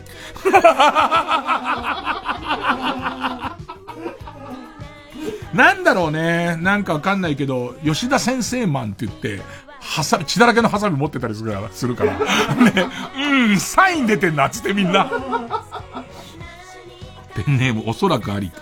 業界に旋風を巻き起こせ、迷子をついてくる芸能人フィギュアを司会やひな壇の位置に並べて、自分だけのオリジナル番組を作ろう。週刊、マイ番組、創刊号は、パンツェッタジローラも。そこから、そこから、60号ぐらい出た時にメイン司会できるような人が何人いるんだっていうことですよね。第2号に桜まやっていう、どう並べていけばいいんだよ、これっていう感じの。ねで、第3号に湯浅弁護士っていう、あ、だからもう、どうしたらこの番組で司会、もうじゃあ一旦この3号できた時点で、司会に湯浅弁護士。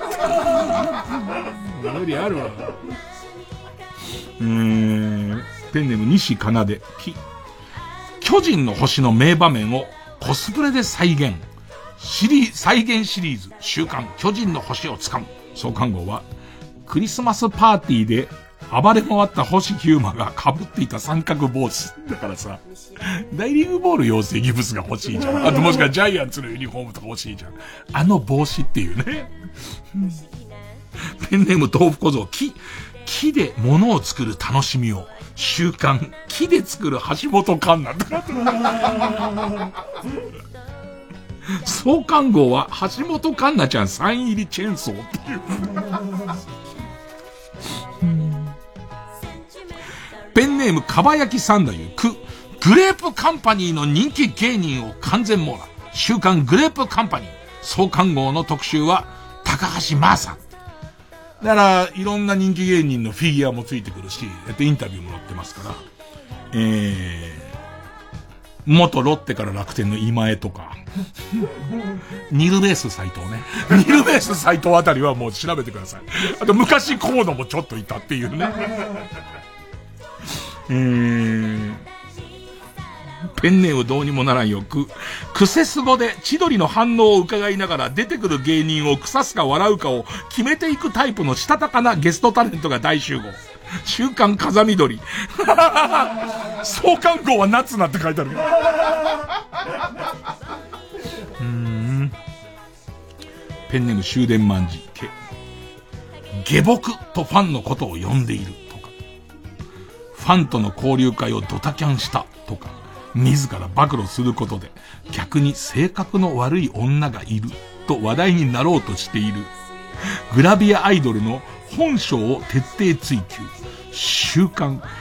本当の裏の顔。迷子をついている生写真は、深夜番組でエピソードのさじ加減を間違えて、ドン引きされた後の楽屋で、マネージャーに怒られている姿や、鉛丸出しで田舎のおばあちゃんに電話をかけながらしくしく泣いている姿など、本当はいいやつじゃねえかよ本来、いい子ぶってたやつが、実は私も、あの、本当は悪いんですよってぶち切れてます。いや、実はいい子っていうね、複雑なやつ。えー、ペンネーム形状記憶老人、ゲームセンターはゲームセンターでも、あの施設にあるレトロなゲームセンターを毎週届くフィギュアで完全再現、週刊、錆びれた旅館のゲームセンター。創刊号は初代魔界村の筐体と家族でいたくないからそこに入り浸る長男のフィギュア付き。外科医、ペネム外科医、計画的なご利用が大事。週刊、サラ金ビルを作ろう。2000年前後にあったフロアがすべてサラ金の店舗で埋め尽くされたビルを完全再現。小田急線柿尾駅付近にあった小学生向け学習塾の上のフロアが全部サラ金のビルも作れる。あったよね。すごい。もうえげつないほど全てのビルが、それこそ無人貸し出し機が入ってて、もう金がない奴が上の階からどんどん攻めて多重債務を繰り返していって、そのビルの周りに闇金のチラシが入ってるから、やたら貼ってあるっていう、地獄っぷり。ね、で、おばあちゃんのイラストが笑って、あの、頭下げてる感じっていう。えー、ペンネーム虹色ろうそく。こ、壊せ週刊ベンチャー社長のムカつく会社。創刊号にいきなりついてくる会社のミニカーを最終号まで満載の自慢話を読んでから壊そうっていう。いきなり？いきなりベントレーかな。ペンネーム、台湾の筒号、国立競技場ザハーンを作ろう創刊号には屋根裏に住み着く鳩一発機、2290円。なんだっけ、森、森吉郎さんの言った、生牡蠣がドロリと垂れたような格好でっていう、そんな、作ろうとしてただろ、お前っていう。えー、ペンネームマイペース、こ、ここゼミでやったやつだの名台詞でおなじみ、週刊真剣ゼミの反則漫画。創刊号には、作者が生活のためにこっそり書いていたエロ漫画のリストもついている。ラスト。ペンネーム花トレイン。こ、小坂井和樹の被害者を完全網羅。週刊小堺和樹の吹き矢コネクション。創刊号には、磯野霧時代の磯野霧講収録。小堺さんのふ、ね、吹き矢も、俺通算で5回ぐらい、5本ぐらいは頸動脈に食らってるから、一番食らってんの関根さんな、でも関根さんがいて小堺さんがいて別の人が基本食らってるから、意外な人が食らってるのかな？別に読まないけど。えー、ということで、デアゴスティーにこれぐらいで。対するはこちら。ベジタボーカルタ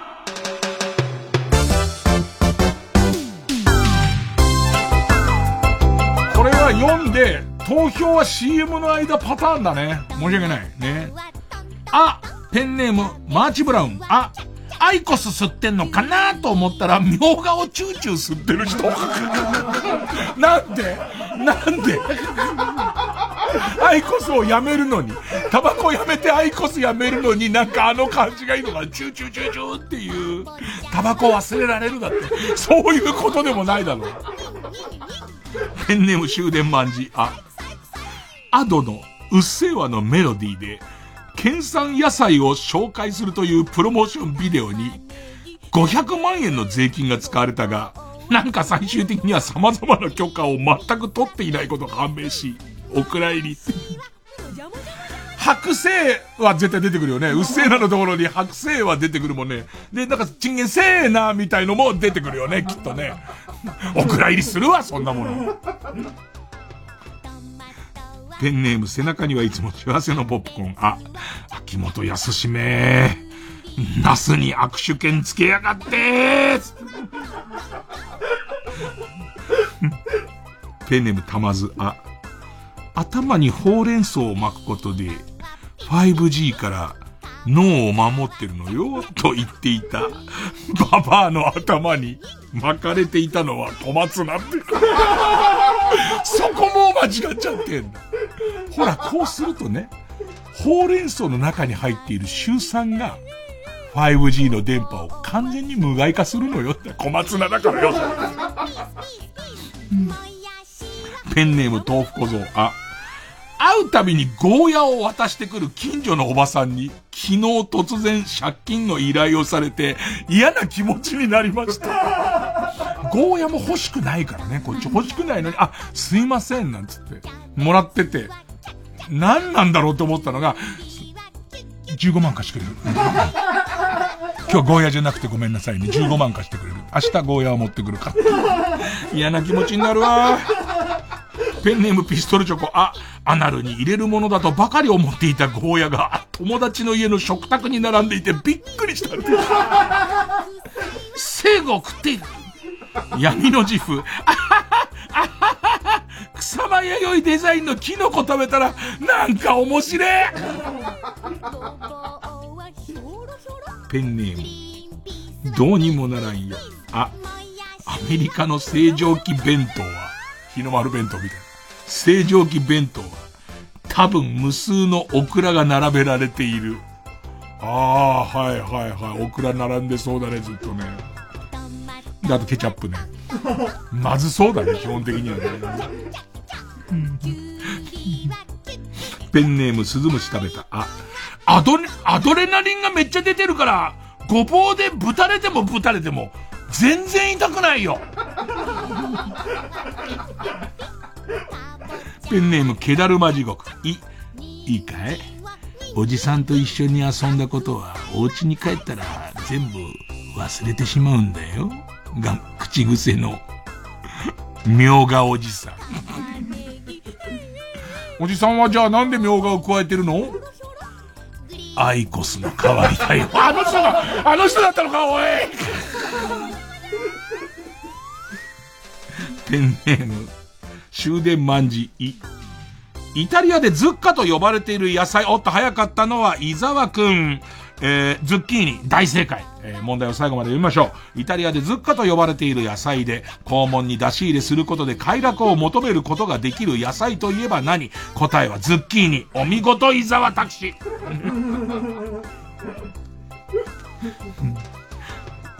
インドカレー。い、いきなり捨て、いきなりステーキにサラダだけ食べに来るやつすげえ怖い。ペンネームハゲダヌキ。い、いなくなった親父が知らない親父と一緒に、生産者さんの顔の写真に写っていました。僕の大嫌いな、ナスの。ペンネーム終電万事。い、いいから持っていきなさい。遠慮しないで。え、じゃがいもなんてこの辺じゃねいくらでも取れんだから。ほらほら、ほら、たくさん。おばあちゃん。おばあちゃん、だ、だ、じゃがいも、じゃがいも、あの、ここは佐藤さんの土地だから、おばあちゃんが勝手にそのじゃがいもを取ってもあげてもダメな。おばあちゃんじゃがいもとかいいから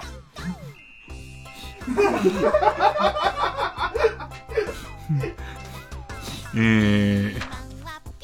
ペンネーム目玉焼きが生きてるみたい。い、イラスト屋のズッキーニを膣に導入する人妻のイラストでは、いまいち抜けません。そんなイラストで。イラスト屋のペンネームマイペース、う、産んでくれなんて誰が頼んだよ。なんだよ。枝豆なんだよ。枝豆茹でてくれなんて頼んでねえだろ。食べるよ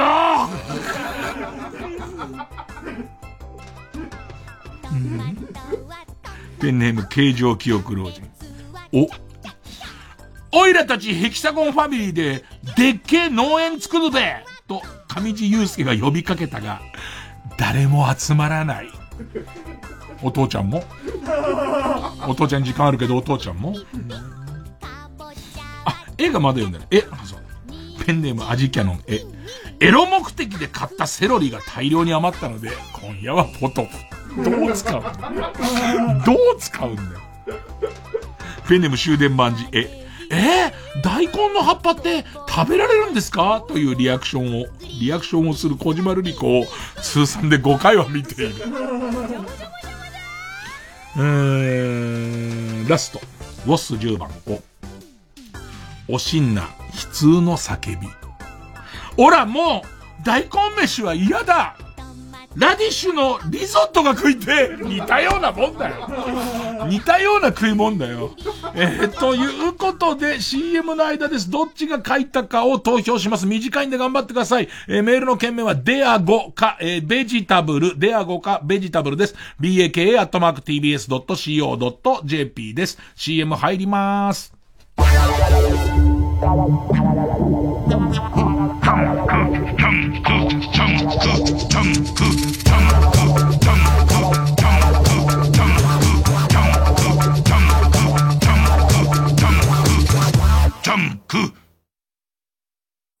TBS ラジオ公演ゴッホ展響き合う魂ヘレーネとフィンセント。東京上野公園の東京都美術館で開催中。お問い合わせはハローダイヤル050-5541-8600詳しい情報は TBS ゴッホ展で検索。僕たち私たちのそばにはいつも松本隆の言葉がある松本隆作詞活動50周年記念オフィシャルプロジェクト。TBS ラジオ主催風待ちオデッセイ2021 11月5日6日日本武道館 2days で開催決定。出演ハッピーエンドアグネスちゃん斎藤由貴 CCB 南吉高安田成美イモキントリオ他5日と6日で大きく異なる多数の豪華な出演者。詳しくは TBS ラジオのホームページイベント情報をご覧ください。ここでモモスモモスのサーモクラインをお聴きください。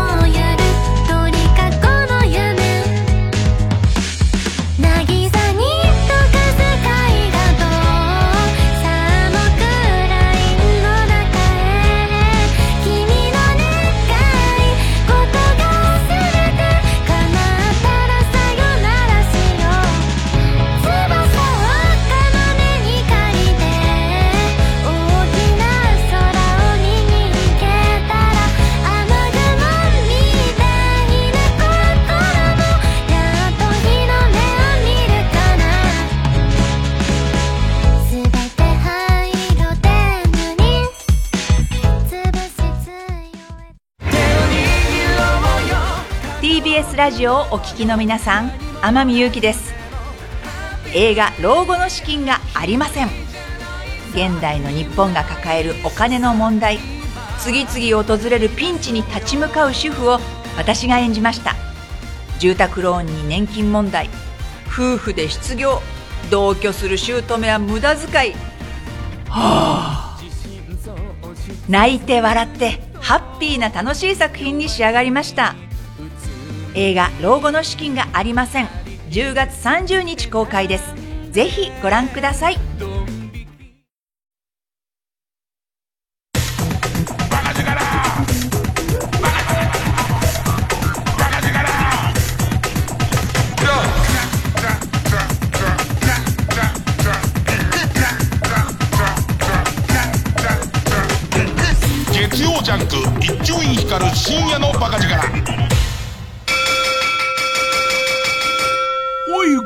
終了ですえー、結果配管デアゴスティーニカルタ294票ベジタブルカルタ326票勝ったのはベジタボーカルタまあ、えー、ベジタブルカルタは、えー、家業行きます。配管ディアゴスティーニのカルタは家業のまま引き続き募集です。まあ、ベジタブルはちょっと広いですからね。カルタ、カルタ程度の短さで、えっ、ー、と、まあ、絶対子供が野菜好きになるようなのが多い ですね。多くてよかったですね。さあ、次回はこちらです。えー、今日のぐでたま占いサソリ座12位カルタ和行停滞中。えー、例題。ペンネーム着ぐるみ剥がされ瞑想中は、わさびを牛の肛門に突き刺して、これが本当のわさビーフと言った瞬間、牛に蹴り殺される予感。アドバイスは、そんなことしちゃダメだよ。ねえ。えー、ペンネームソフィーと双子の姉妹は、若月千夏が、私全然料理しないんですよ。と、少しでも間違った返しをすると、性差別と炎上するようなトラップを仕掛けてくるようか。怖い怖い怖い怖い怖い怖い怖い。怖い怖い怖い怖い。手だれですな、これ。えー、アドバイスは食い気味に僕もです 私全然料理しないんです僕もなんですよ。ね。用意したの怖いから。え、ということで、ベジタブルカルタの家業 VS、今日のグデタム占いサソリ座12カルタ和行の対戦です。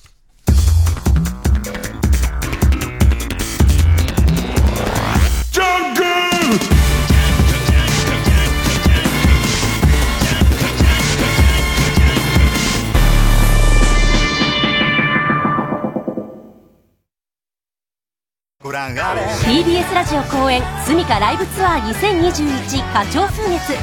11月2日3日の 2days 埼玉スーパーアリーナで開催。11月3日はソールドアウト。11月2日残席わずか。お問い合わせは共同東京0570-550-799まで。TBS ラジオ公演加藤登紀子ほろ酔いコンサート2021花物語温かい歌声でじっくりと心にしみる名曲の数々を聴きに来ませんか？歌を大きな花束にしてあなたに届けます。12月10日横浜館内ホール。12月25日26日ヒューリックホール東京。お問い合わせは03-3352-3875トキコプランニングまで。毎週金曜夜12時からのマイナビラフターナイトでは今注目の若手芸人を紹介しています。ゴジラとメカゴジラが バカ！ダブルパチンコ。マイナビラフターナイトは毎週金曜夜12時から。TBS ラジオジャンク。この時間は小学館中外製薬マルハニチロ伊藤園ホテルズ他各社の提供でお送りしました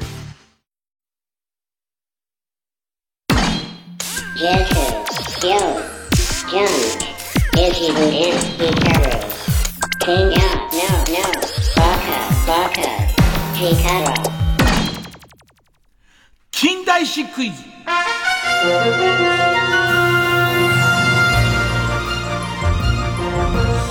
さあ、今日は並べ替えクイズまでは時間的にいけなそうかね。てか、あれいる？えー、1995年の10月から現在までの出来事を、えー、学んでいきましょうということですが、えー、書き方だよ。スパークリングラードさん。俳優寺田心氏が女性器からひょっこり姿を現した時が 生まれたってことでしょ。生まれたってことでしょ、それは。ね、えー、それからですね。え、ペンネーム、謎解きポテト。菊池亜美がトレードマークの小さな帽子をやめた時期。ただし、僕がたまたま見たアイドリングの中で、小さな帽子をやめる宣言をしていて、好きにすればいいよって思った時とする。実際、実際その時からやめてるそうですけどね。まあ基本好きにすればいいですよね。えー、ペンネーム、チロリアンペロチョ。元アニマル帝団お猿。細木和子に言われ、モンキッキーに改名後、再び、再びお猿に改名。これポイントがあります。ポイント解説。2017年にモンキッキーに再々改名。2020年、20年、去年に、お猿に再々再改名してることを忘れずに、本当に、えそんなになってんの？お猿になったり、モンキッキーになったりしてんだ。さすが近代史の先生はこのポイント、受験に出るときに、間違っちゃう。去年みたいことを書いちゃうわけじゃないですか。だけど、再びって書いてますから。再びの時には、その、えっと、戻した時のことだと思いますんで、なるほどね。えー、ペンネームオーシャン。ジャガー横田、ヌード写真集バラを発売です。あのね、同じ中学校の先輩なんで、ジャガーさんは。同じ中なんでね、えーえー、一応このあたりで言うと、菊池亜美が、えー、帽子をやめた時期、2013年1月。寺田市、えー、女性器からひょっこり顔を出す、えー、2008年。えー、それから、モンキッキー、再びお猿に、まあ、戻したとこですね。ここが2012年。そう、バラ、1998年っていう、そういう年表になってますね。まあ、覚えてどうするっていうことですけどね。まあでも、ちょっと旅の仕方、難しいね、旅。今日は旅の話をまあバーッとしましたけど。いや、それはまあ、まあ行きたいんですよ。また行きたいんですけど、なんかこう、縛りってのもおかしい。だから、だから分かったことがあるんだよ。そもそも旅とか好きじゃない。な、なんか純粋に何かこう人との出会い、あの、結果出会っちゃうのは面白いよ。結果出会っちゃう。だから今回、えっと、某、あの、某駅ですげえ偶然出会った人なんだけど、某駅にストリートピアノがあって、で、そこすごい広いとこにポンってストリートピアノがあって、で、その横に空いてるベンチが、もうガラガラ空きのベンチがそこしかない。他のベンチは埋まって。で、そのゾーンだけ埋まってないから、俺疲れちゃったから、そこでとりあえず次の電車まで休もうと思って座ってて、広い、ほんとテニスコート一つ分ぐらいの、その駅のフロアで、椅子が数個しかなくて真ん中にストリートピアノがあったら、そこに俺より上60ぐらいのおじさんが来て、楽譜をこうやって広げて、歌を弾き出すの。俺の中で憧れの、なんでうちの親ピアノ鳴らしてくれなかったんだよってあれをさりげなく弾く人になりたいんだけど、それが腰抜けるほど下手なの。音取ってきてるけどね。来週聞く、聞くほどのことはないんだけど、俺の中でストリートピアノってどこまでの腕だったらやっていいのっていうレベルをはるかに下回ってんの。あれいい出会いなんだけど。な、なじゃねえよ。なあ、おい。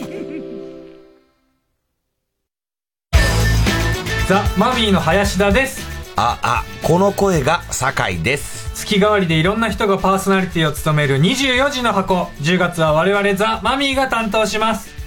任せとけ。酒井さんどんな番組にしたいですか？うーん。